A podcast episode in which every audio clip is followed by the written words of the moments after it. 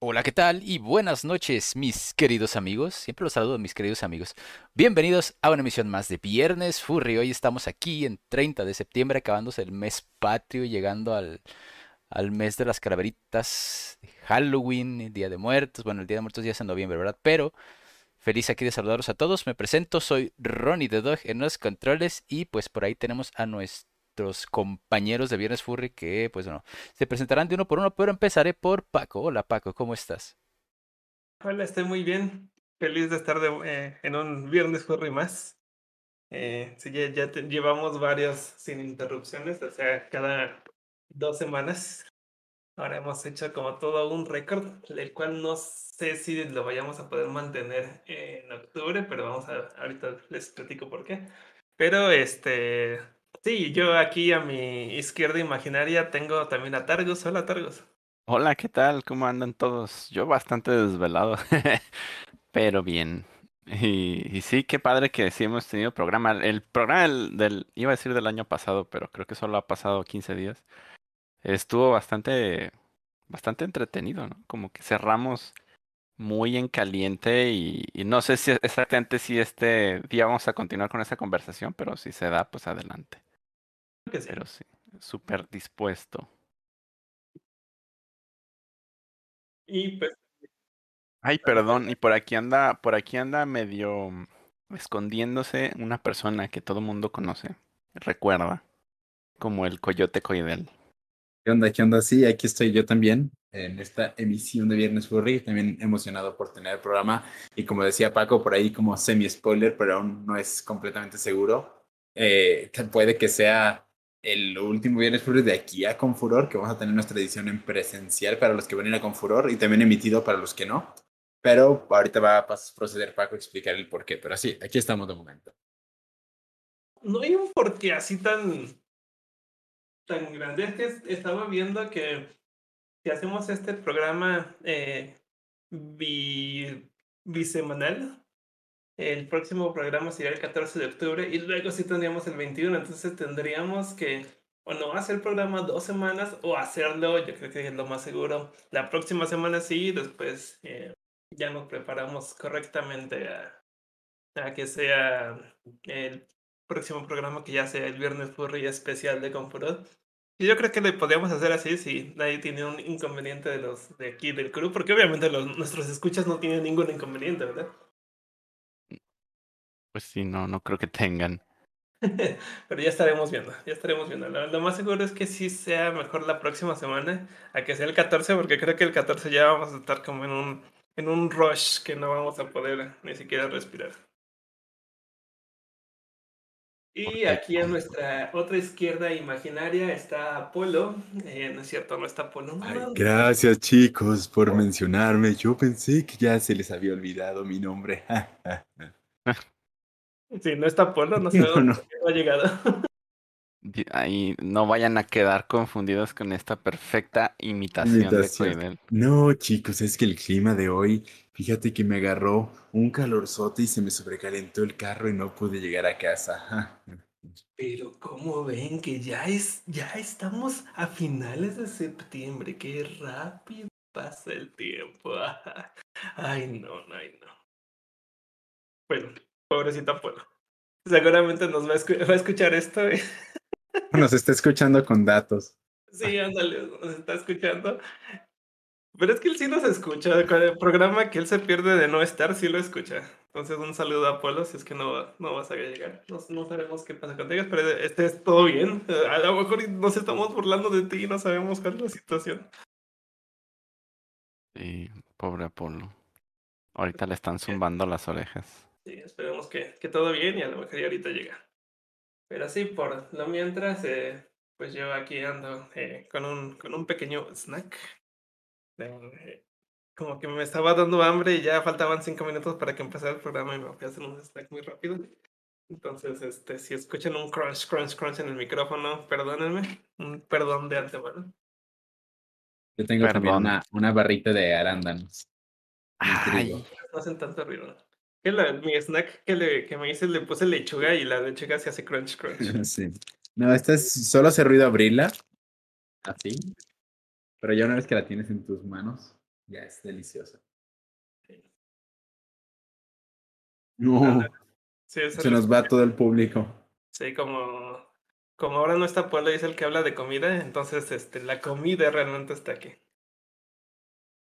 La comida es coidel. No Sí. sé, ¿no? como que carne de coyote no se escucha rico.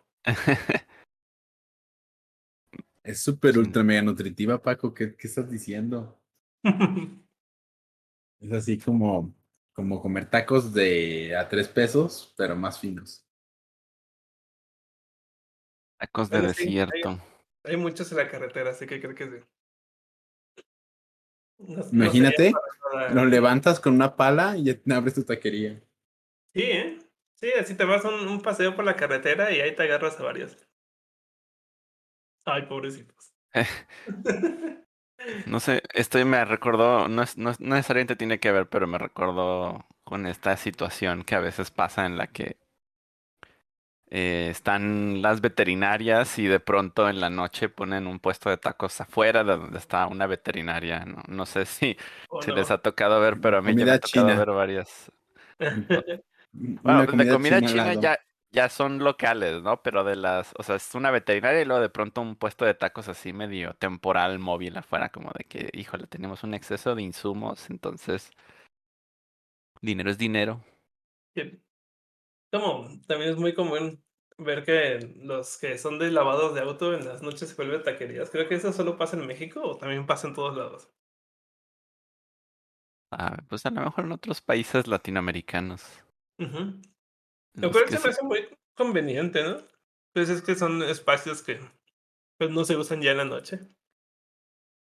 Sí, si no, pues sería un lugar así medio muerto, ¿no? Si lo ves por ese lado como de que exista actividad y la calle no esté oscura así y triste y fea, pero por otro lado es como de... O sea, si son negocios de diferentes personas, pues está chido, pero si es como la misma persona, es como tengo que hacer esto para sobrevivir y esa, esa es la parte que no está chida, ¿no? Como tener que buscar más de un trabajo y dedicarle todo tu día y toda tu noche a trabajar, si no, no lo logras, esa es la parte donde se pone feo. Sí. Sí, totalmente. Pues bueno, aquí saludamos a los del chat que ya hacen varios programas. Pero estamos diciendo que tenemos una racha muy buena de programas, pero también tenemos una racha de no saludar a la gente del chat. Entonces, por ejemplo, The Real Aesir Gómez dice que saludos desde Bur. No sé dónde sea Bur. Puede ser Bruselas, puede ser Gran Bretaña, puede ser este. A ver, ¿cuál otro? Que no sea Brasil. Brusil. Brasil. Barbados. Saludos de la parte sur de México. Nos saluda Gerardo Infinity X. Es un saludo a la parte sur de México. Podría adivinar que es mm, Oaxaca. Chiapas. Eh, ambos estados muy bonitos, por cierto. Eh, Ángel, Ángel Gonzalo Carrillo. Hola, Paco. Hola. Y Ether Silver Fox, mándeme buenos deseos para que me pase el cobicho, porfa. Oh no, pues buenos deseos. Lo bueno es que ahorita ya, ya está bien calmado eso, ya. Ya recuerdo, recordamos aquellos tiempos como cuando la gripe era mortal también. Mm, Ya pasó. Pero esperemos que te recuperes. Sí. Ah, sí, Lucarano Mariana Sáenz, saludos. No nos vayas a hacer spam. El clásico. Lucario Moreno Sanz. eh, Ah, no es nuevo, ¿verdad? ¿No había venido antes? Sí, no, es nuevo, es la primera vez que nos está escuchando. Saludos, Lucario. Saludos. ¿La existencia de un Lucario Moreno Sanz implica la existencia de un Lucario Moreno Roman?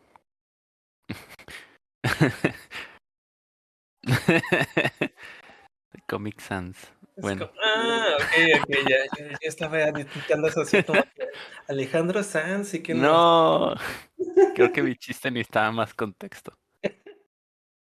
Necesitaba gente de más cultura. Lucario Bears. Sí. Eh, Perros de Agua Tampico, saludos, saludos, Almita.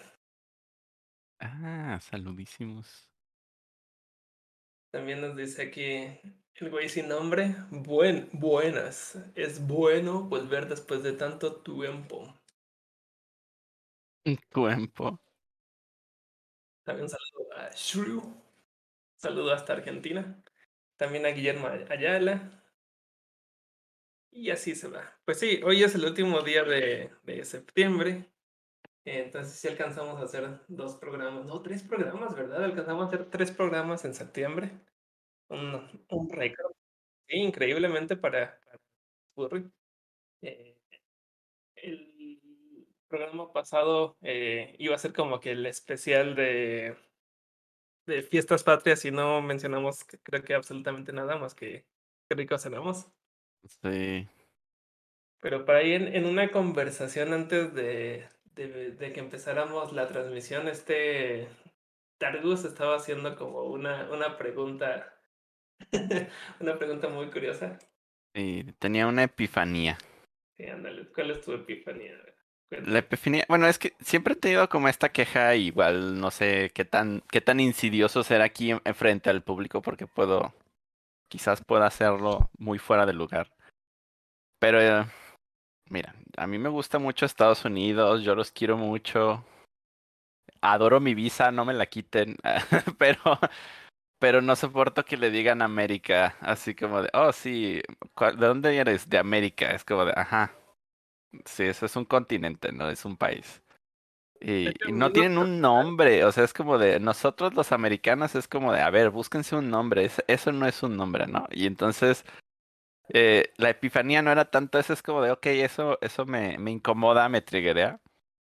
Pero de pronto estaba este, anotando eh, por una publicación el horario de la Ciudad de México y caí en cuenta así como de...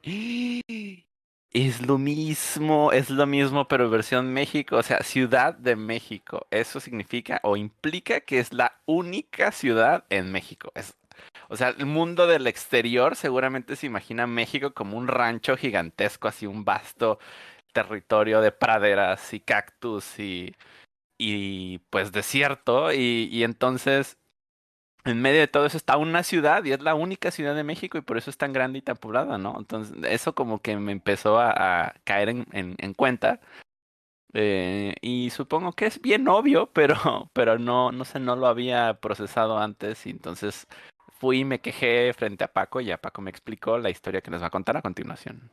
de hecho, antes de contar mi historia, eh, luego es muy curioso que mucha gente de otras partes del mundo no conoce otras ciudades de México. Eh, recuerdo mucho, en, eh, estaba en Europa y me, pre me preguntaron que pues de dónde era, pues soy de Guadalajara.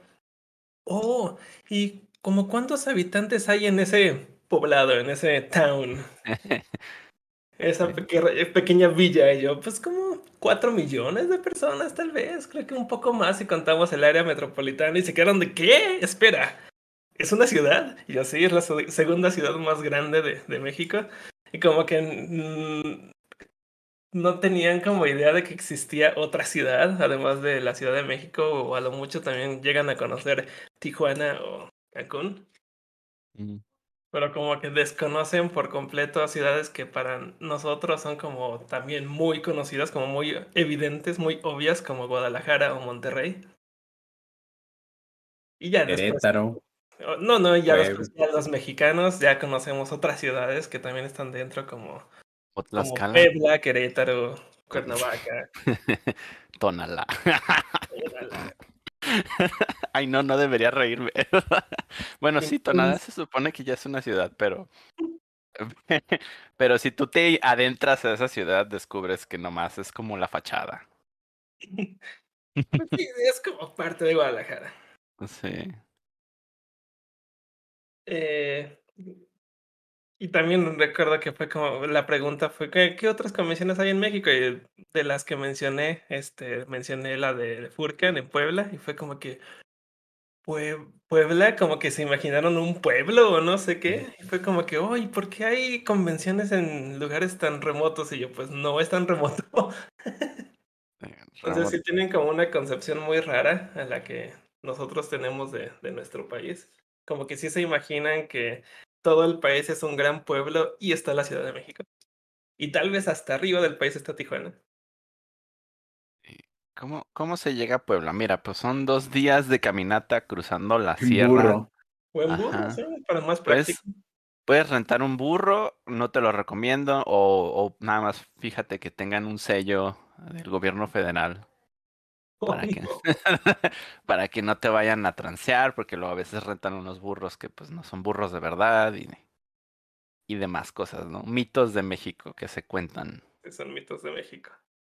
Pues no, ahora con respecto a lo de México, la Ciudad de México y México, el país, eh, sí, eh, ese es al revés como lo es Estados Unidos, porque el continente americano sí existía antes de que, las, de, que los territorios, los imperios empezaran a, a independizarse, que ya no, no fueran parte de los imperios europeos más bien.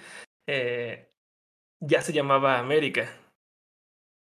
Y cuando se empieza a independizar eh, Estados Unidos, bueno, que en ese entonces era la Nueva Inglaterra, que la Nueva Inglaterra se conformaba de, de varias colonias, se independizan y esas colonias forman a llegan a ser estados, que, que pues de ahí deriva el nombre de que son estados que están unidos, pero ellos querían que todo el continente se empezara a independizar, que todo el continente siguiera como el ejemplo de lo que ellos estaban haciendo y empezaran como que a romper esas cadenas de, de los imperios europeos.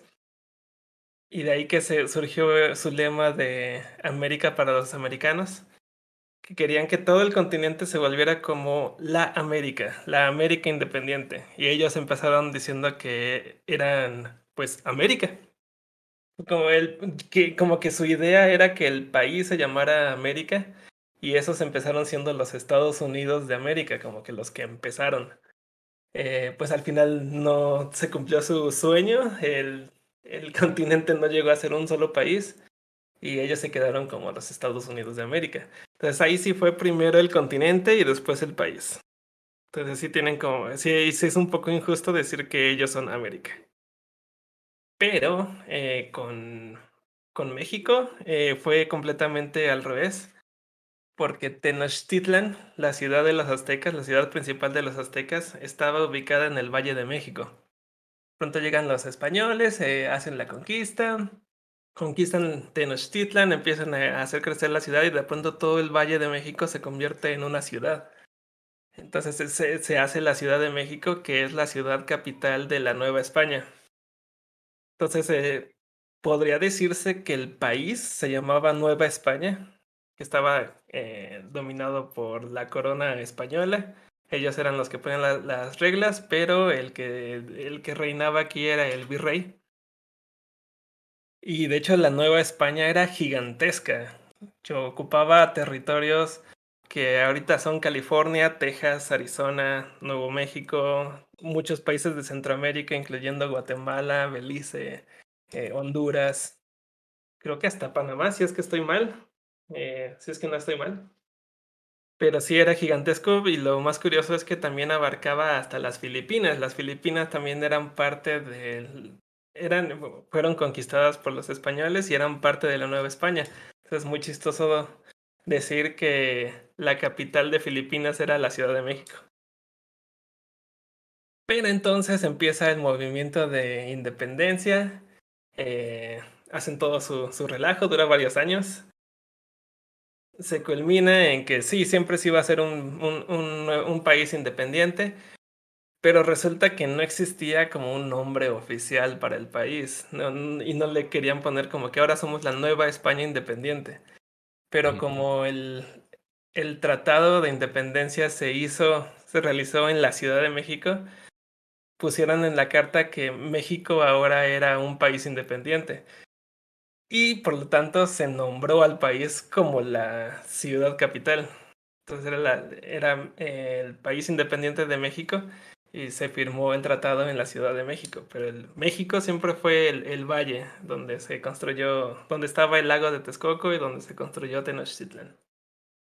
Y entonces ahí en una esquina del salón donde hicieron ese firmado había una persona muy práctica que dijo, pero de verdad no les gusta la idea de que le pongamos la nueva, nueva España final, final. la nueva España final, final. Eso, No editada. La nueva, nueva final. Sí, como que hicieron mucho argüende porque el país fue independiente, pero no se pusieron a pensar cuál iba a ser el nombre. No Eh, estaban listos para esa conversación. y no estaban listos. Y como que cuando llegan a firmar el tratado y dijeron, bueno, ya, la Nueva España es independiente, es como que un momento, ¿le vamos a dejar el nombre de la Nueva España, acaso? Vaya, yo hoy estaba llenando un formulario, este, no, era un, eh, estaba tratando de checar el estado de unos documentos, pero no son mexicanos, o sea, y, y, y a la hora que estaba checándolo, vi que en su formulario tenía escrito México con J. México. Ajá, y ya no me dio confianza esa No. página. Por muchos años. De hecho, em, en los escritos originales de cuando México era de la Nueva España, la- México se escribía con J. Mm, ya. Muchos años estuvo así. Ahorita sí ya no tendría sentido porque oficialmente es con X y con acento en la E.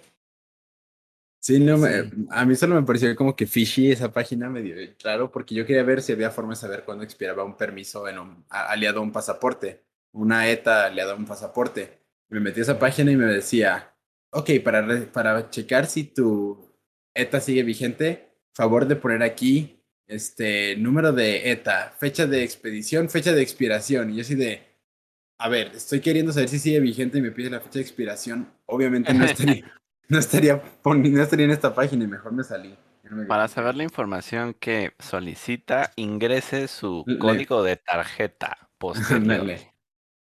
Número de seguro social. ándale. Y fue como de, mm, ok, creo que pasó.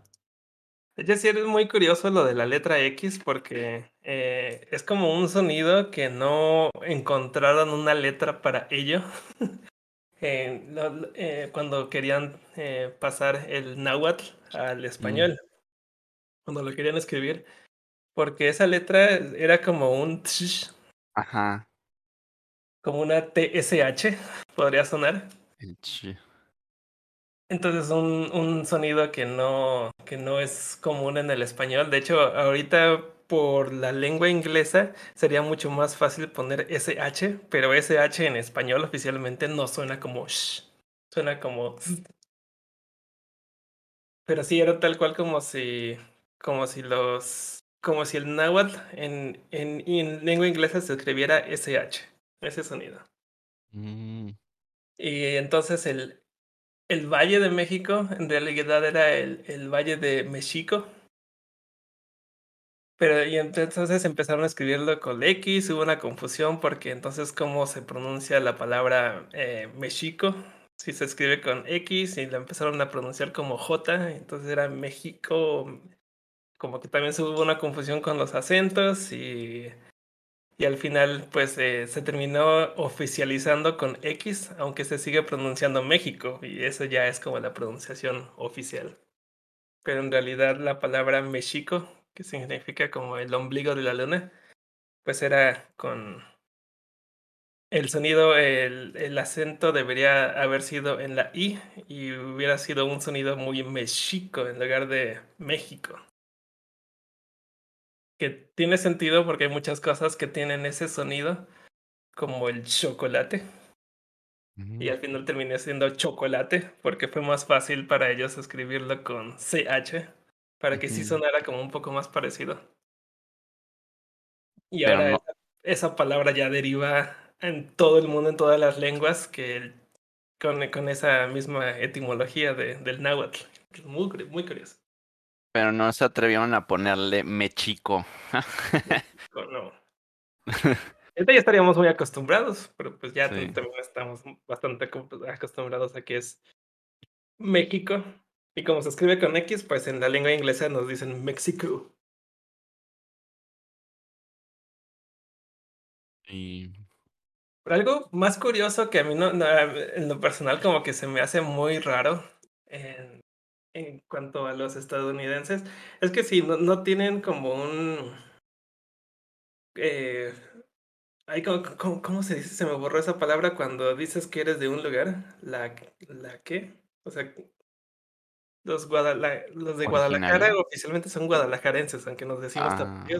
Eso es un Mm, originario, ¿no? Ay, ahorita se me borró eso. No Pero estás bueno, hablando no- de no- gentilicio, ¿sí? Gentilicio, sí. O sea, como que no tiene un, no tienen un en, en su lengua, eh, en su lengua oficial, que es el inglés, no tienen como un gentilicio como en español que es estadounidense. Su gentilicio oficial es American, americano.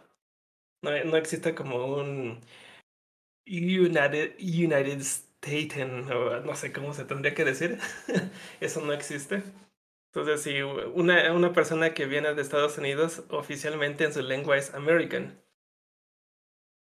Pero a mí lo que me, causa un poco más de duda es porque si son estadounidenses y no están en Estados Unidos, de pronto dicen, cuando les dicen, ah, ¿de dónde eres? Siempre dicen su estado. Como si todo el mundo ya supiera por default que eso es un estado dentro de Estados Unidos. Que eso me ha tocado mucho, por ejemplo, en otros países. Que es así como que, ay, ¿de dónde son ustedes? Eh, ah, yo soy, este, yo soy ruso, ah, yo soy sueco, yo soy francés, ah, yo soy de Texas. Como que, mm. Entonces, ¿por qué yo no digo, yo soy de Jalisco? Porque nadie sabría dónde es Jalisco. Ah, porque nadie sabría de allá de dónde es Jalisco, porque si nosotros sí sabemos dónde es, de- dónde es Texas. Lo chistoso es que sí me tocó una experiencia así con un chico que él es de, él vive cerca de Atlanta, entonces está en Georgia, pero lo chistoso es que Georgia también es un país en, en, en Europa. Entonces él dijo, ah, yo soy de Georgia. Y le preguntaron, oh, ¿de Georgia? Órale, no, no habíamos conocido a nadie de, de allá. Y como que ahí acabó, pero yo estaba pensando, creo que ellos creyeron que se refería al país, no al estado, y él es del estado de Estados Unidos. eh, De donde llegó el diablo. Pues es que es como... Eso es otra de esas situaciones que me triggerean, porque creo que para, para la perspectiva, eh, pues no sé si viene de su perspectiva escolar o, o qué, si es como de, bueno, América está compuesto de estados y están los estados agregados a Estados Unidos y los que no, y entonces México es un estado, y Brasil y, y todos los demás, ¿no? O sea, no son países, o sea, es como de, son estados, la unidad es estado. Oh, pues que Texas era parte de México y se hizo un país y, se agregó, ¿no? Y cada, cada, cada estado de Estados Unidos tiene su bandera y tiene... Que en México lo que manejamos son los escudos por estado, ¿no? Como Sí. que esa es la distinción. Pero allá así es como de, no, pues cada, cada estado tiene, tiene su propia bandera y... Y... De ahí en más no siento que sea tan distinta la división política a la de México eh, sí no sabría, o sea, si ahí no alcanza, ¿no? Como mi conocimiento y es algo que tal vez una búsqueda rápida me resolvería, pero no sé si otros países, como por ejemplo eh, Chile o El Salvador o, o Argentina, o sea, también están divididos en estados, O provincias. están divididos en provincias, se llaman provincias. En algunos países. eh, Sí, es que son estados, provincias o regiones. Depende del Mm. país cómo les llamen. Y como que esa categorización sí puede llegar a cambiar un poco como la autonomía que se interpreta de cada uno de esos territorios, ¿no? Sí. O sea, un estado sí es como una entidad un poquito más, o que buscaría ser autónoma, como que nomás está de acuerdo en formar un país, pero en cualquier momento dice, eh, yo ya no estoy a gusto. Cosa que no sucede tan fácil, ¿no? Pero de pronto sí lo amenazan, ¿no? Como los de Monterrey, bueno, los de Nuevo León más bien, que sí han dicho, ¿no? Como de, ay, ya no deberíamos ser parte de México porque guácala. Y los de Jalisco también de pronto han, se han puesto medio sangrones uno que otro. Pero, ¿qué, qué otros estados se han ido, no? O sea, aparte de, de los que sí se han ido de verdad, como Texas, ¿cuál otro, cuál otro decíamos? ¿Como Guatemala? ¿Cuál era de los que estaban? La verdad es que Texas sí tenía mucha razón de irse. Como que vemos la historia y es, y es como que no es porque no la contemos nosotros, pero la verdad es que México sí eran los malos en aquel entonces. Tampoco estamos diciendo que los estadounidenses eran los buenos, pero. Pero, o sea, sí, sí estaban tratando muy terrible los mexicanos a los, a los tejanos. Además bien estaban como completamente ignorados y creo que es una situación como que, sigue pasando hoy en día que el país es muy centralista y creo que muchos países des- Sudamérica y Centroamérica son muy así, de que todo ocurre en el centro. Pero bueno, estos son quejas aparte. Y es que también son territorios muy grandes. En, o sea, ese territorio grandísimo que era, pues mm, es muy complicado que se mantenga no centralizado, ¿no? O sea, como que tendría que haber de verdad una administración muy presente en todos lados como para que eso no suceda. Y por lo mismo los países más viejos pues tienden a ser no muy grandes. Pese a que puedan tener como muchos territorios aliados o, ¿cómo les llaman? O sea, por ejemplo, este el Reino Unido. O sea, lo que es Inglaterra no es un, o sea, es, supongo que es lo que se considera Inglaterra. Luego están todos estos otros países como que estaban, ya ahorita no, no todos tienen las mismas condiciones, supongo, pero que algunos eran como parte del Reino Unido, pero a la vez no se consideran como, como que el país esté distribuido, ¿no? Como en el caso de Estados Unidos, que Alaska es, pues es parte de su territorio, pero está en otro lado. Y, O Hawái. Ajá, o Hawái. Que con Hawái, con Hawái sí está, sí está dentro de los estados o lo tienen como por un ladito. Sí, no, sí, es un estado. Mm. Sí, es el estado de Hawái, su capital es Honolulu. Eso me, eso me hizo ganar una trivia. Hubo una trivia también en la convención. Su Y eran preguntas sobre Hawái porque la porque la, el tema de la convención era como Hawaiian Paradise, algo así se llamaba. Eh, también me, me hicieron una trivia sobre Hawái y me la sabía toda. Eh, y- y como otro dato curioso de los estados originales de los Estados Unidos, los que antes eran las, las colonias, que están las lo- algunos estados, no sé si han escuchado mucho que, que mencionan en, en, en aquellos ayeres, así como en películas como, no sé, como Pocahontas o la de Piratas del Caribe, que mencionan mucho sobre compañías, de que ah, la compañía británica de no sé qué, este, está haciendo este tal comercio y cosas así, o de, de que la compañía ha fundado esta, este territorio para ellos. Eh, si eran compañías de verdad. O sea, tal cual como lo que conocemos hoy en día como compañía, como por ejemplo Coca-Cola, eh, ellos eh, invertían y iban a, hacer sus expediciones para fundar sus compañías y hacer comercios eh, en el Nuevo Mundo. Y hay, y hay estados, hay muchas ciudades, pero también hay estados que su nombre es por la compañía que representaban, como por ejemplo Virginia, era la compañía de Virginia y se dedicaba pues a intercambio de, de productos. Eh, y así se quedó el nombre del estado como Virginia. Es como si de pronto tuviéramos tal cual un, un estado que se llamaba, que se llamara Hewlett Packard o Apple, porque pues ellos fundaron ese territorio y ahora el nombre de la compañía es el nombre de la ciudad. Está bastante curioso para mí, parecer. En el futuro ya verás, este, California se va a tra- se va a transformar en el estado de Apple, Applefornia. Sí, se apoderó de, de Silicon Valley. Y en México, pues no sé, hay varias compañías por ahí gobernando ciertos estados. En Nuevo, de Nuevo León se va a cambiar a Oxxo. ¿A Oxxo? ¿El Oxxo es de Nuevo León? Sí. No lo sabía. Oh. No sabía de dónde había salido el Oxxo, la verdad. Yo creí que había bajado del cielo. que de pronto viene aparecido. Sí, pues, uno nunca, es que sí es, ¿no? O sea, tú nomás estás este por la calle en tu ruta de diario, hay un lote baldío y un día empiezan a limpiarlo, empiezan a ponerle castillo, empiezan a ponerle grava y ya al día ya de pronto aparece un Oxxo ahí ya con luz y y todo lo que tiene un Oxxo y huele a Oxxo y, y entras y está fresquito y, y no te atienden, o sea, lo mismo de cada Oxxo y sí, so- son engendrados. Entonces no sabía de dónde venían. Pues sí, los Oxxos son de Monterrey. Específicamente en Monterrey. Sí. Puedo como reafirmar rápidamente ese, ese dato. O sea, estoy como 98% seguro. Eh, Fíjate que sí, sí, sí, sede central Monterrey, México. Correcto. Y de aquí de...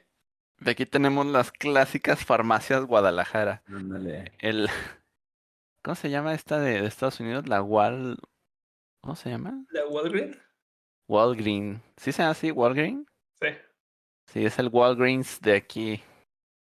Porque es exactamente lo mismo, ¿no? Se dice que es una farmacia, pero pues vende todo. O sea, es como...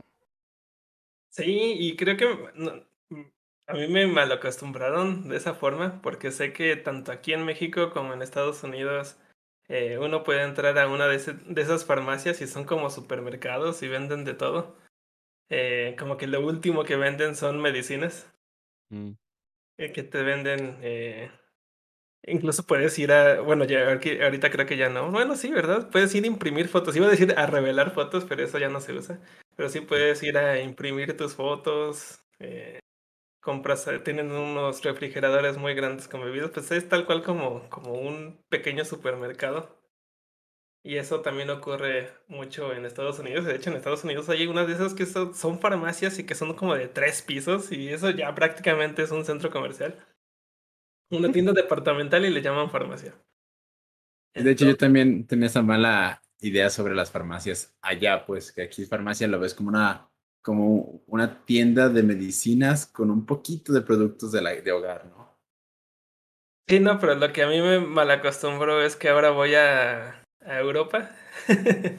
y entonces pienso que ir a una far- entrar a una farmacia es como poder conseguir ese tipo de cosas que encuentro de este lado del mundo en una farmacia. Que yo estaba buscando una tarjeta SD para la cámara.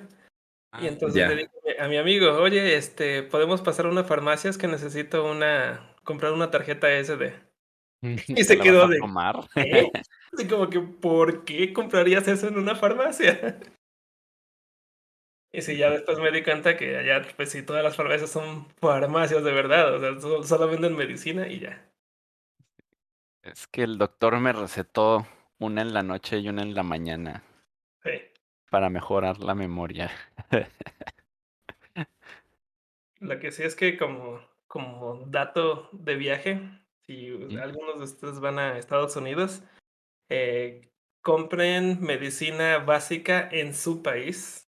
Ustedes son de México, de algún lado de Sudamérica, si son de España, este, compren medicina en su país, porque si se llegan a enfermar de lo más básico allá en Estados Unidos, qué caro es comprar cualquier tipo de medicina hasta la más básica. Yo me enfermé de gripa. eh. Una, una, una gripa muy molesta. O sea, no nada más era como de, bueno, ahorita que se me pase, no, era una gripa muy molesta. Y pues fui a una farmacia. Tuve que comprar de lo de la medicina genérica, de la misma marca de la farmacia, porque la otra estaba muy, muy pasada de lanza de cara. Y terminé gastando 40 dólares solamente en medicina básica, una gripa. Entonces, no recomendable. Si se enferman de algo más y necesitan medicina más de verdad, creo que ya se les fue todo el presupuesto de su viaje ahí. Entonces, eh, no, no, no, de preferencia no se enfermen en Estados Unidos. Sí. Digo, tampoco. si van a llevarse un botiquín, pues nada más chéquense qué, qué están cargando, ¿no? Porque a veces algunas cosas a los aeropuertos no les gustan así como, como vengan juntitas y como en paquete. Dicen como, ¿y tú por qué andas transportando todo esto, no? Por eso la medicina más básica, o sea, como por una gripe, una tos, Sí. Y eh, fíjate que dolor de panza, cosas así. cuando a mí sí, o sea, de que por un lado es pura pues desorganización, ¿no? De que no llevo, pero de pronto cuando viajo a Estados Unidos, las veces que he viajado, eh, sí termino en algún momento yendo a comprar eh, Advil, ¿no? O algún, bueno, pues es ibuprofeno, pero es el que suelo buscar porque, no sé, como que siento que el de allá está más chido, pero no sé por qué. Es, el mismo exactamente, o sea, los he comparado. Pero me da la impresión de que el, el bueno es el, el que te venden ahí. Es como que es más eficiente. Este. Pues finalmente yo creo que no lo necesitas tanto. O sea, como que a veces me siento por estar caminando todo el día o alguna cosa así, tal vez un poco deshidratado y como que empiezo a, a sentir fatiga o, o dolor de cabeza. Y ya es como de, oh no, necesito pasar por un Advil. Y, y esa es como la única medicina que me ha tocado comprar estando de viaje. Y, es barata el Advil allá. Sí. Los analgésicos, por alguna razón, son baratísimos allá. Todo el mundo vive en drogas, en analgésicos y otras también. Lo chistoso es que, bueno, al menos la medicina que me tocó tomar a mí en aquella vez es que toda sabía caramelo. Porque toda tiene sabor, no, no es como sabor medicina, como el de aquí. Eh, sabía, sabía dulce. Eran como caramelitos, entonces no estoy seguro si eso lo hacen como a propósito, o sea, si le echan azúcar a las medicinas como para que la gente no, no se moleste. Y no sé, eso también se me hizo algo bastante curioso. Los mal acostumbran. Sí, ¿eh? Sí, que todo sabía como a gomitas, como a caramelos, esos que te dan de las taquerías, así. Sabían como muy ricos. Muy, muy dulcecito todo. Sí, aquí ya también están haciendo lo mismo. Ya no, ya no encuentro la emulsión de Scott con el sabor original y tanto que quería molestar a, a Coidel este, haciéndolo probar porque no creció con emulsión de Scott. Qué No sabe bueno. no sabe qué es la emulsión de Scott ni siquiera. Entonces, lo que quería hacer era, eh, eso ya lo habíamos planeado desde hace unos programas anteriores, ya no existe, ya no existe, ya todo tiene saborcito. Ya no puedes torturar a los niños con emulsión de Scott. De todas maneras sigue estando feo y de todas maneras yo creo que debemos comprar una para el viernes furry de Confuror, ya que ya le toca a Coidel este nutrirse. su emulsión. ya te hace falta vitaminas. Sí. Ya dijimos, em- vas a tomar emulsión de Scott, la- el- le vas a empinar un trago. un shot, un shot de emulsión de Scott. Anda ahí todo callado, pero Sí, estoy muy callado. seguramente está Ah, ya ando escuchando. escuchando, sí, sí ando súper escuchando. Sí, de que nada, de que, ay, es que me compré mi pase al Drink and Draw y nomás este voy a tomar de que, no, no, no, toma, llévate tu emulsión de Scott y le empinas ahí un trago a la cerveza, un trago a la emulsión. Entonces un diarrea segura, no sé realmente qué pase con esa combinación. No, gracias. Eh, Estoy intentando incluso buscarla en internet, la normal. En Mercado Libre solamente venden las de sabores que de cereza, naranja. Hay una página que vende la, versi- la versión tradicional, la original, eh, en Amazon por 30 dólares. Obviamente no voy a gastar 30 dólares en una botellita de emulsión de Scott. Una maldad. Sí, para una maldad. La original está guardada desde 1960. Sí, Alguien pregunta en el chat, se llama Afurplelinks. ¿Qué demonios es una emulsión de Scott? Eh, puedes googlearla. Es que no, quiero decirlo porque necesito, necesito conseguirla y que, y que Coidel se la tome sin saber qué es. Ah, es que Coidel no sabe qué es. No, No queríamos darle spoilers de qué es. sí, no. No, no quiero darle el spoiler de, de qué es la emulsión de Scott. Pero no, Y, no, y- y yo tampoco lo he googleado por lo mismo, porque me interesa no saberlo. Sí, porque sí lo eh, cada vez que estamos en una farmacia o que estamos en un supermercado, digo, a ver, voy a buscar y no, ya nada más existen las versiones con sabores, ya no, ya no existe la maldad de las mamás de, de antes. Yo, yo sentía que hasta lo disfrutaban, era como que el placer, el placer del día era, era este, darles eh, la hora de la emulsión de Scott. La única manera en la que puedo torturarte, hijo, Sí. Y vengarme por tus travesuras. Tenga su emulsión. Fíjate que de las primeras cosas que te salen en los resultados cuando la buscas dice el terror de nuestra infancia. Qué buena publicidad. Sí, de hecho, la, la persona que hace el logotipo, ese que está como cargando el pez, Ajá. eh, es muy sonriente. Yo creo que él es el que lo inventó y se ríe de nosotros. Mm, ja, ja, ja. Que mira, estoy viendo que en algún momento intentaron hacerlo como muy amigable para los niños. Con una mascota en la, por- en la botella. Una... Pero te- es como muy tétrico, ¿no? Porque, la mascota es el puerquito. ¿como en dónde? En las, en las carnicerías que la mascota. Ah, sí, el que se, es que se está bañando en la olla. Es como, imagínate que, ah, bueno, pero sí, ¿no? El McDonald's tuviera de mascota un pollo, pero sí lo tiene. Sí, es cierto, está chiqui. Ajá, sí lo tiene y es muy creepy. Y como que no fueron muy populares de todas maneras. O sea, sí se conocieron, pero sos- sospecho que menos que en, que en Estados Unidos. Porque parecía que eran demasiado importantes para McDonald's y yo no recuerdo que lo fueran tanto aquí. Mascotas de Y- McDonald's. Ajá. Y de alguna manera me recordaban mucho a los Muppets, no sé por qué. Ahora yo los, Ladrón y no sé cuántos personajes hay, ¿no? sí, ahora los relacionaría mucho con Five Nights at Freddy's. Sí, totalmente. No sé si alguna vez se le ocurrió, o sea, como que fuera por la época y a McDonald's se le ocurriera hacer como un restaurante con show y tener como esas botargas o animatrónicos. Porque siento que tal vez era el concepto, por ese entonces era de moda.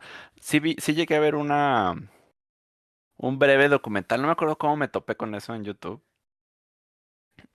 Sobre esta situación que tenían los Chuck E. Y no me acuerdo cómo se llamaba la otra empresa, que en realidad todas salieron de la misma, del mismo creador, eh, que empezó a hacer esos negocios, pero luego como que hubo un problema ilegal, entonces por eso unos se llamaron Chuck E. Cheese's, pero luego el original eh, terminó comprando de vuelta esos Chuck E. Y ya es como el único negocio que existe, no sé. Eh, pero sí est- está, está interesante porque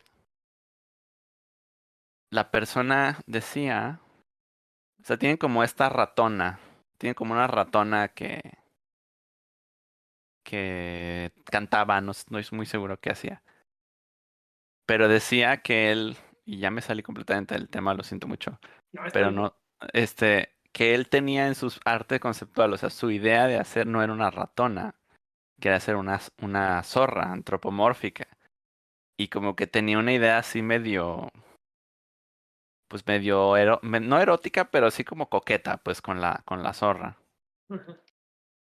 Pero los, pues los que en ese momento eran sus patrocinadores, o sea, su- sus financie, eh, ¿cómo? Ay, se me fue la palabra.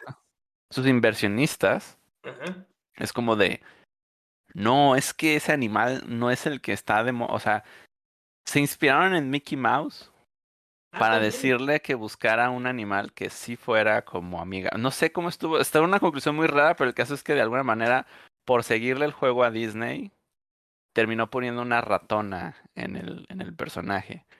Que después para Chuck E. Cheese se hizo, pues ahora un ratón, ¿no? pero, pero iba a ser una zorra, o sea, y no sé si de ahí, con esa anécdota, sacaran más personajes en Five Nights at Freddy's que si fueran como esos animales. Pero se me hizo curioso, o sea, porque sí había un oso, sí había. Eh, no sé qué otros hay por ahí, pero en el caso de las ratonas, en el, creo que en el juego de, de- sí está inspirado muy de cerca en la historia original de estos restaurantes y no, no hay ratones hasta donde yo sé, no lo he jugado. Y más que visto videos por una razón. Y en, en la vida real, pues era como de, yo quiero hacer una zorra, nada, haz un ratón. ¿Pero por qué? Ah, es porque los ratones son amigables con los niños y, y el, tu personaje da miedo. Ah, bueno. Cualquiera de los personajes de ahí dan miedo, de todas maneras. Aunque no sé, creo que en algún momento, como que hubo una época en la que a la gente joven le parecían maravillosas ciertas cosas que en realidad deberían dar miedo. ¿No, no tienen como esa impresión? Mm, Sí, sí, especialmente en aquella, en aquellas épocas, como de los 60s a los 80s. Eh, pero siento que como que ese era el estándar y por eso no daban realmente tanto miedo. Y aún así había quienes sí les aterraba. Estoy segurísimo que sí había niños que les aterraba muchísimo eh, ese tipo de, de personajes. De hecho, el, el Chuck E. Cheese original es horrible. Está espantoso. O sea, ahorita ya lo hicieron muy bonito. Ya lo hicieron muchísimo más amigable en los restaurantes que todavía existen de Chuck E. Cheese. Eh, pero los primeros Chuck E. Cheese los buscas y santo Dios, o sea, sí se, entiendo por qué Five Nights at Freddy's se, se basó completamente en, este tipo de restaurantes porque daban muchísimo miedo. Sí. Sí, estoy viendo como una nueva versión CGI del personaje que se se ve bastante padre. ¿eh? Parece que lo hayan sacado de la película de, de Sing o alguna cosa así. Sí, Los... ven como amigables, aunque no, no estoy seguro por qué sí fue un- al final una buena decisión eso de hacer un ratón como mascota de un restaurante. Todavía no existía Ratatouille, por ejemplo. Todavía no existía Ratatouille. asociaba ratones y restaurantes con algo malo. Sí, ¿verdad? O sea, es como de mm, aquí donde están las ratas. uh, llévame a comer a la rata que canta, no, hombre. Sí. Eh, creo que es porque, o sea, en realidad los animales originales, o sea, no eran de Chuck E. Cheese, era de la otra empresa que no recuerdo cómo se llama. Fenders, Favors Pizza, no sé, estaba bien raro, era un nombre con una F. Que de hecho se parece al de. al de Freddy's. Eh, y eran animales campestres. O sea, como que la noción del restaurante era como muy campestre. Porque creo que sí era algo que estaba a pie de carretera. Al menos el original. Ajá. Pero no, no me acuerdo cómo se llamaba, como para buscar ahorita referencias de Fiverr. ¿Cómo se llama? A ver, pizza. Original, me recuerda mucho por su nariz que está como muy grotesca a esta caricatura de los ochentas que se llamaban algo así como The Ah. Raccoons, algo así.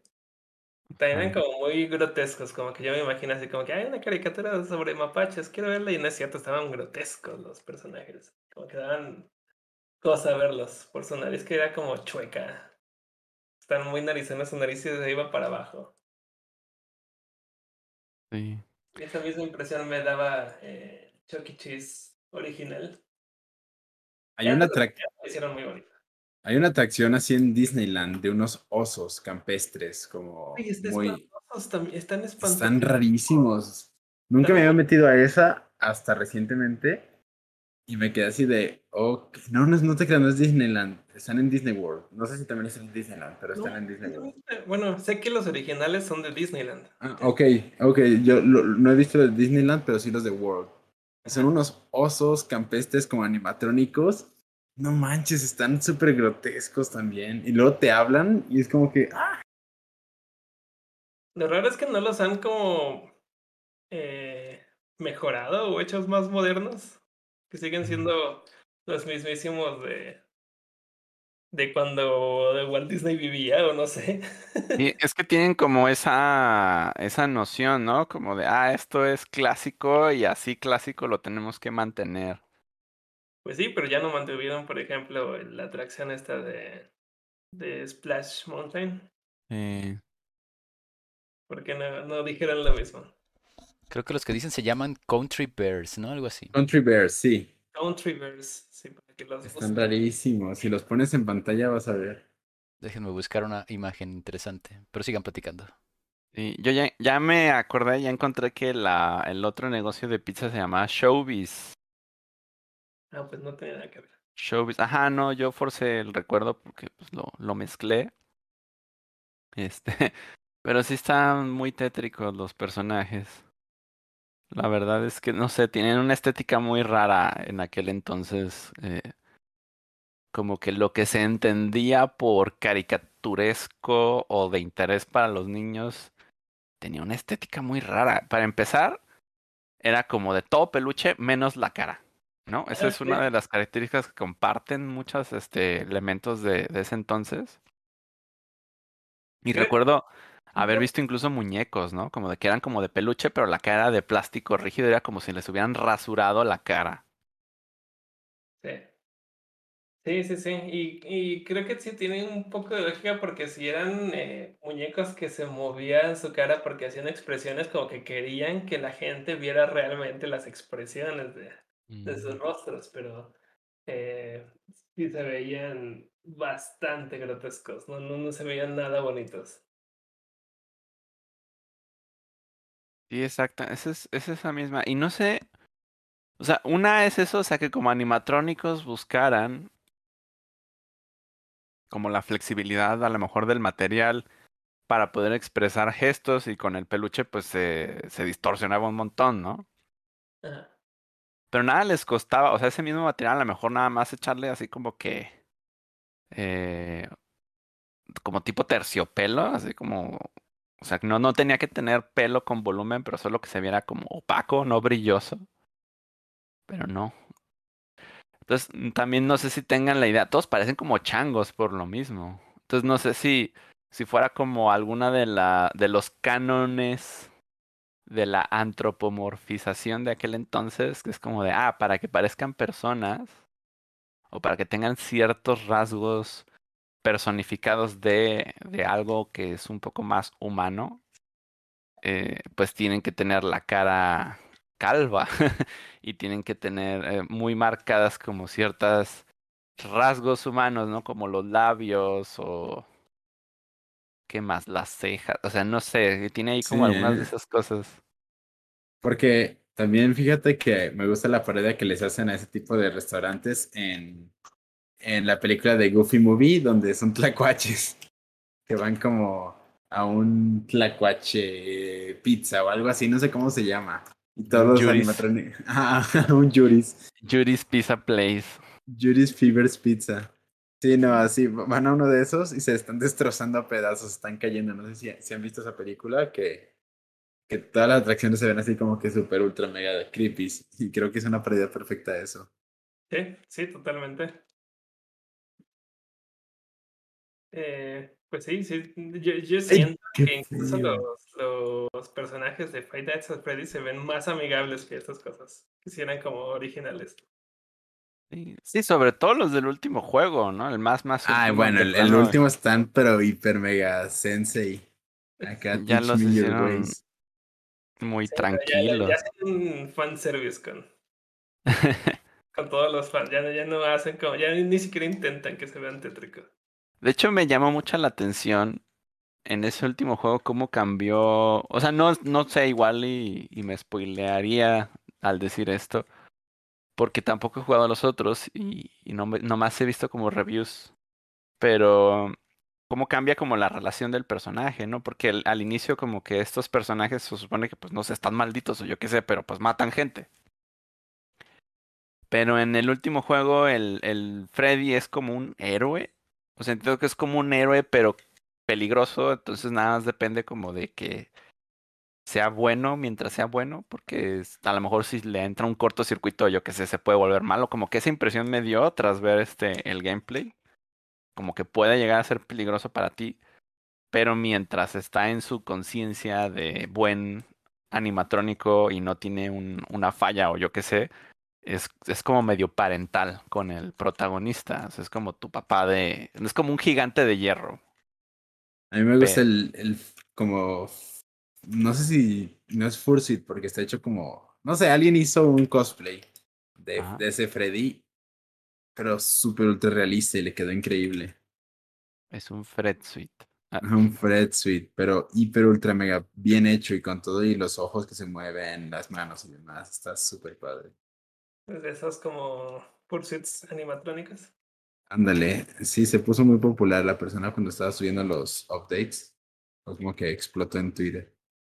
Pues sí, mira, ahorita que estaban haciendo como una comparación eh, gráfica de, de los personajes de Chuck E. Cheese y los del Countryverse, y ahora ponen a los de Five Nights at Freddy's. Wow, o sea, sí es muchísima diferencia. Los de Five Nights at Freddy's hasta ya se ven amigables esta comparación. Sí, de hecho, eh. Solo creo que el Foxy es el que se ve medio, medio así por los dientes, pero de ahí más también tranqui. Sí, sí, también. Sí, es que, o sea, para verse tétricos, lo que empiezan a hacer en, en este juego es como empezar a deteriorarlos, ¿no? O a desarmarlos, Sí. a, a revelar partes. Es como de, ah, se ven feos. Pero en general se ven bastante diseñados. Mientras que, lo, o sea, como que están diseñados para lucir de cierta manera. Pero en cambio los, los de Showbiz o de, o de Chuck E. Son como el hecho de que intentaran ser algo bueno y que con el paso de los años se transforma en todo lo contrario. O sea, como- no, no, no bueno ni malo, sino más bien como muy atractivo, muy amigable, muy este tierno, ¿no? O sea, no sé exactamente qué sentimiento pretendían sus creadores despertar en los niños, pero pues ahora no lo van a hacer ni de chiste. Estoy viendo, ahorita estoy viendo unos que medio pasan, o sea que no entiendo por qué justamente este no era el estándar y parecen ser, a lo mejor son- serían un poquito más modernos, eh, pero no, no se ven tan mal. Es, son de un tal Circus World Jamboree. Quién sabe, ¿no? Este, qué tan famoso es eso, pero igual voy a pasar una, una imagen acá al chat y ya si la, si la pasan o no, pues vemos. Eh, ah, pero se me pierde constantemente, mira. Sí, Ahí va, es como un león, o sea, y tiene pelo en la cara y como que sí tiene las mismas exageraciones faciales, pero ve. ya no se ven, ya no se ven tan tétricas. Y sí, creo que ahorita o sea, ya, ya se detuvo mucho esto de la producción de animatrónicos de este estilo. Ya son muy pocos lugares los que lo tienen. He visto que, por ejemplo, en, en atracciones modernas, en parques de atracciones, ¿son parques de atracciones? Parques temáticos. Cuando necesitan un animatrónico, he visto que incluso eh, ya hacen como un, una masa una masa que no tiene forma, pero que proyectan algo sobre, sobre sus rostros. Ah, sí, cierto. como, como realistas, y ya no necesitan tanto de, de que se ocupe como mucho, mucha robótica en sus rostros. Es más como, como algo más de ingeniería entre. eh, eh, En, Multimedia. Sí, pero eh, en cuanto a, po- a sobreponer una imagen, una proyección sobre, sobre el animatrónico y que, y que lo vaya siguiendo, que si el animatrónico se mueve, también la proyección se mueve para que no se desfase. Porque ahorita también están construyendo un animatrónico de Cloud Hauser para la atracción de Zootopia allá en Japón. Sí, Mm. es cierto. Esto Sí, para ya. Disney Shanghai, allá en China. Ah, sí, cierto, es para ese, ¿verdad? Es para el Shanghai, no hay Japón para China, entonces está Sí hay un Disney en Japón, ¿no? Sí. Ay, ah, ok, ok. Ah, sí, cierto, sí, cierto. Estaba confundiéndome con el, con el mundo de Mario. Está muy, muy curioso el, el asunto de, del de Tokio, porque no pertenece tanto a, a Disney, como que todos los que manejan los parques de Disney eh, son pues la compañía Disney, Eh, pero el, el Disney de Tokio, Japón, es como muy aparte. Mm. Pero porque Eh, los japoneses así son, si no tienen control ellos de algo, no lo quieren en su territorio. Pero estuvo muy curioso también porque lo que hace mucho cuando se va a hacer un parque de Disney en otro, en otro lugar del mundo que no es Estados Unidos, como que les gusta eh, estar buscando cómo adaptar toda la cultura de, de los parques de Disney a la cultura del país en donde se están estableciendo. Eh, pero los de Tokio, cuando compraron la franquicia de, de parques temáticos, dijeron que ellos querían eh, controlar todo, que no fuera como, como un parque de Disneyland, pero se llama Disneyland Tokio. Y es como una copia casi réplica del Disneyland de California, porque ellos querían como exactamente el Disney que está en California, pero en, en Tokio, Japón. Órale. Pero ¿y si lo lograron? Sí, ahí está. Ah. Porque pensaba que de pronto cuando decías como de que no es eh, eh, tan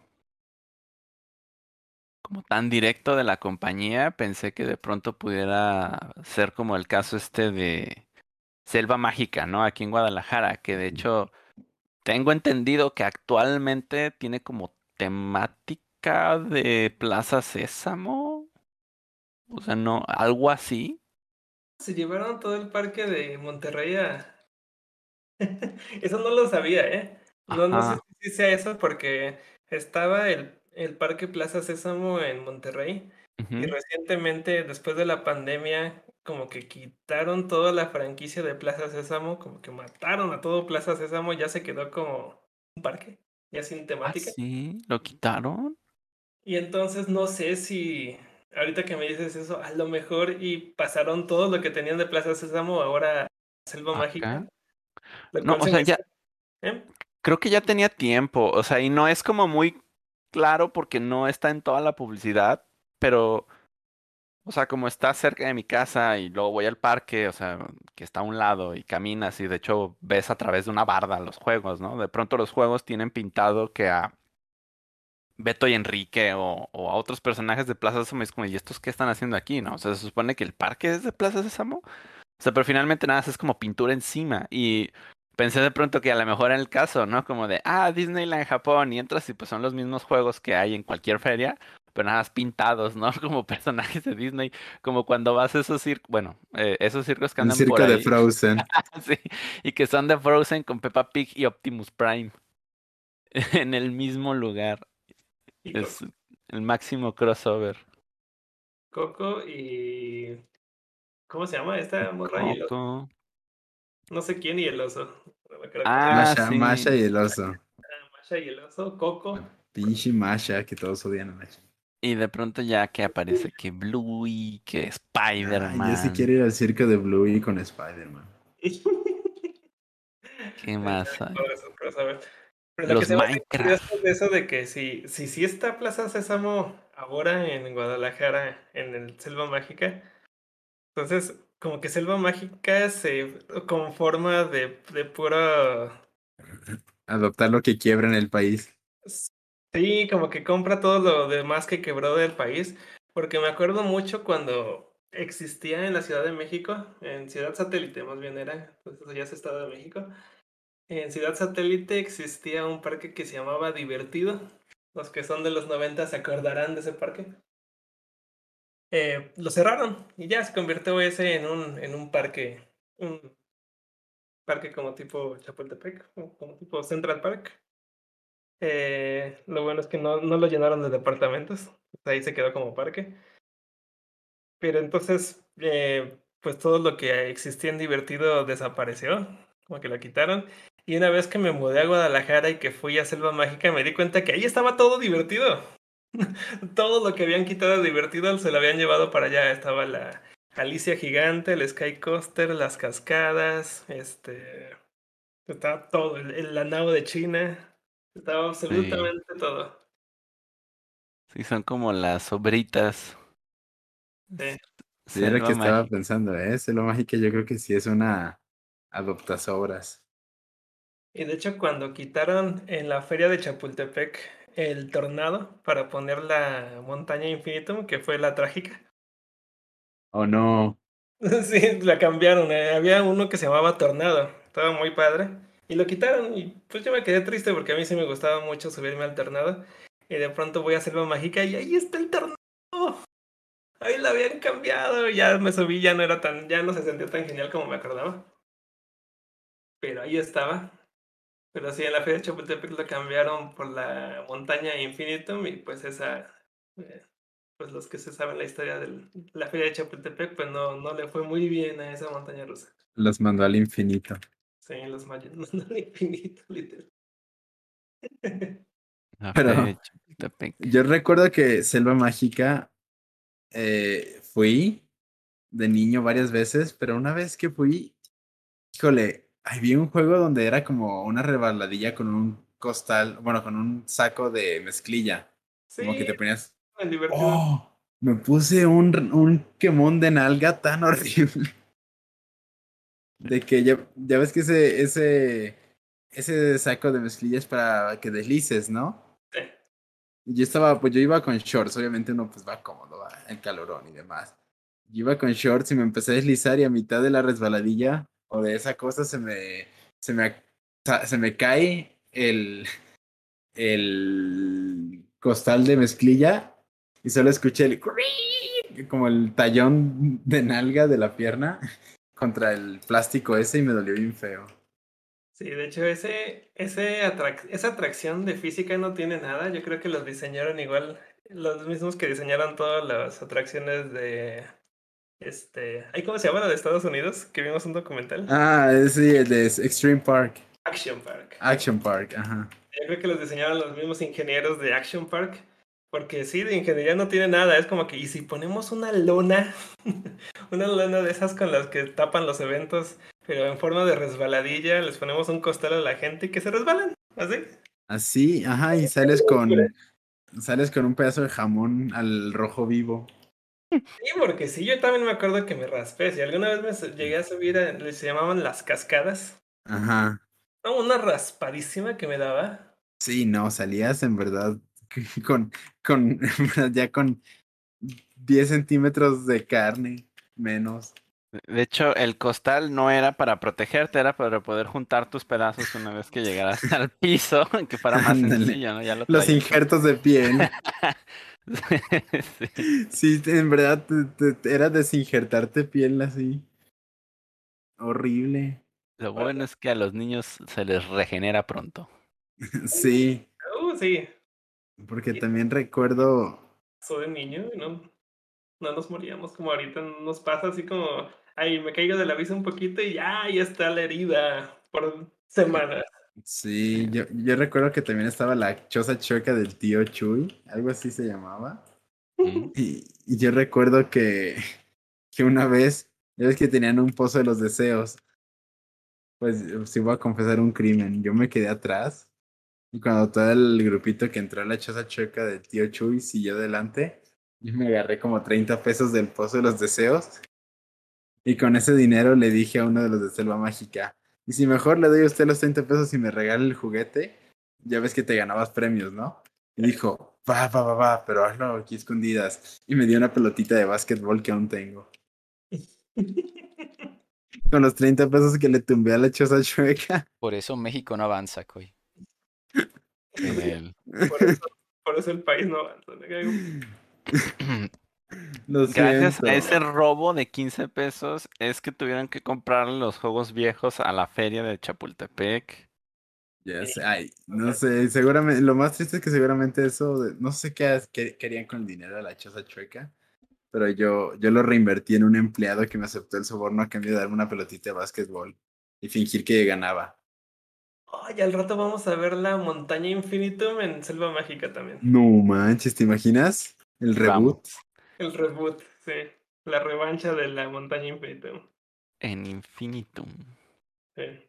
De hecho, sería Infinitum por la empresa. Sí, pues sí. La empresa de internet.